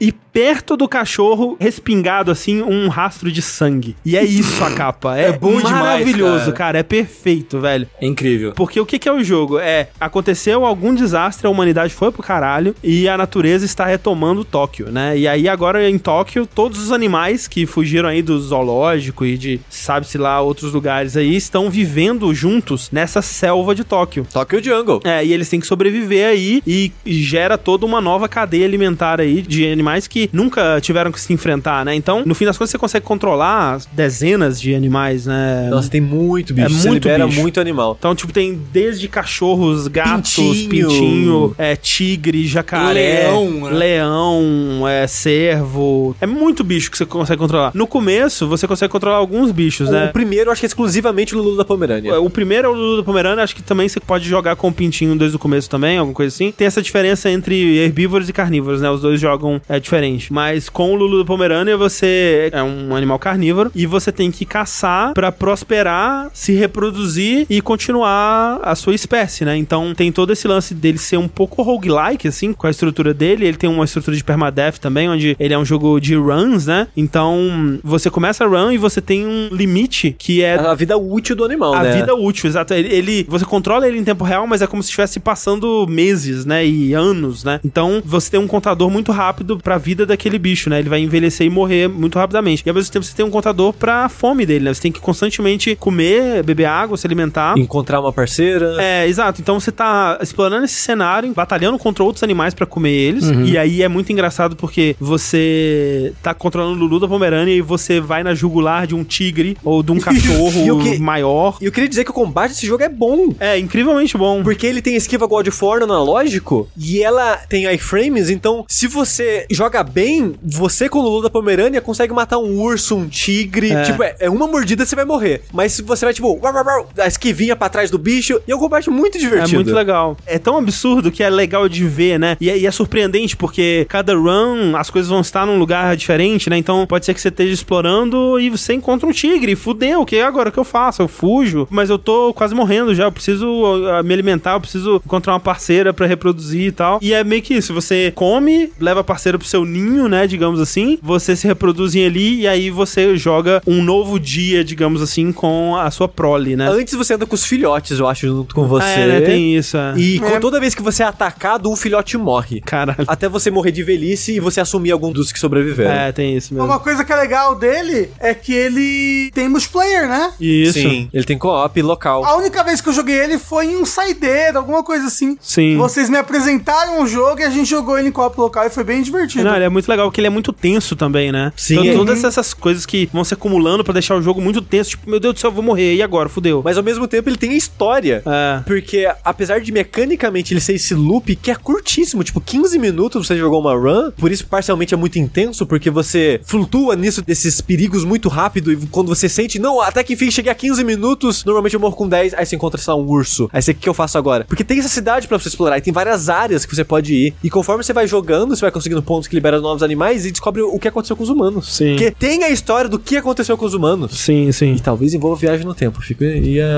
O... Mas triste demais que ele não saiu um remaster aí, quem sabe um dia. É um jogo que eu genuinamente gosto bastante. Eu acho ele muito divertido de jogar. E eu queria muito poder jogar ele hoje em dia nos consoles mais modernos. Sim, sim. Mas eu acho que nu- isso nunca vai acontecer. Tomara que você esteja errado. Só queria dizer que o produtor do Tokyo Jungle, o cara que viu essa ideia e falou: Isso daí vai dar dinheiro, foi o cara que eventualmente foi ser produtor no Bloodborne e no Nioh. Incrível, é um Caralho. gênio da indústria. Nós falamos de muitos cachorros aqui, tenho certeza que muitos ficaram de fora, não temos certeza que a gente esqueceu muitos cachorros importantes. Eu fiz um, um teste bem breve, que não quer dizer muito, mas eu fui no Steam e escrevi dog. Hum. Aí apareceram os jogos que tinham cachorro e jogos com cachorro no nome. E teve mais de mil resultados. Ô, louco. então realmente. Então, assim, alguma parte desses jogos talvez não tenha cachorro herói? Talvez. Tipo Watch Dogs, É né? isso. Exato. Sleeping Dogs. Sleeping Dogs. Os dois jogos não tem cachorros no jogo. Mas eu imagino que boa parte daqueles jogos tem cachorro em algum nível, então tem muito cachorro que a gente tá deixando pra trás. É, então assim, deixem aí, mandem pra gente nos comentários, no e-mail, no, no Twitter, manda aí os cachorros que a gente esqueceu de falar. É sempre bom lembrar de novo, né, o fenômeno da Kenny Pettis Dog, que realmente tá influenciando o design, né? A gente tem jogos que vieram com updates recentes aí que adicionaram cachorros como Blasphemous, como É. aquele. Crosscode. Aquele Mortal Shell só teve por causa disso também. É. Ah, o jogo da Tiane e da Fernanda, né, o Unsighted, elas não me disseram se foi por causa disso, mas me parece muito, né? É uma coisa que ajuda muito o jogo indie hoje em dia, né? Você ter um cachorro. Não só ajuda e tudo mais, mas é. Virou como se fosse uma, uma moda, uma coisa assim, tipo, É. porra, tô fazendo um jogo. eu Fazer vou- vou parte botar do Zeitgeist, né? Do cachorro nos jogos. É um meme, né? um meme, um meme de desenvolvimento. Botar um cachorro que você pode fazer carinho. Cachorro, ou aí as pessoas começaram a botar várias coisas diferentes, né? Sim. Que aí, inclusive, a página, a página aqui no Pet the Dog brinca com isso, né? Tipo, ah, você pode fazer carinho na, no alienígena de duas cabeças Sim, no sim. jogo tal, entendeu? Então, tipo. É, não, tem o do Okami. Você pode inspirar as pessoas a fazerem carinho em você, né? Isso. Então é maravilhoso. E fica aqui a nossa, na verdade, grande carta de amor ao cachorro, que é uma criatura divina, porque dog ao contrário é God. Isso. Então é infernal, né? Pô, te faz pensar demais, hein? É verdade. Mas, na verdade, fica a grande moral, a grande lição que a gente aprende nesse podcast, que é, o ser humano é um filho da puta que não merece o cachorro. não, a gente não merece o cachorro. É, não a gente não merece o cachorro. Por isso, de hoje em diante, só cachorro virtual, só. Obrigado, cachorros, por aceitarem e escolherem os humanos como seus parceiros. Muito obrigado. Isso. Embora a gente Obrigado. não mereça. Exato. Embora a gente não mereça. Um obrigado a todos os cachorros do mundo. Isso. É. Todos os cachorros que estão nos ouvindo, um beijo. Um beijo. Bota pro seu cachorro ouvir. Ig, vem cá.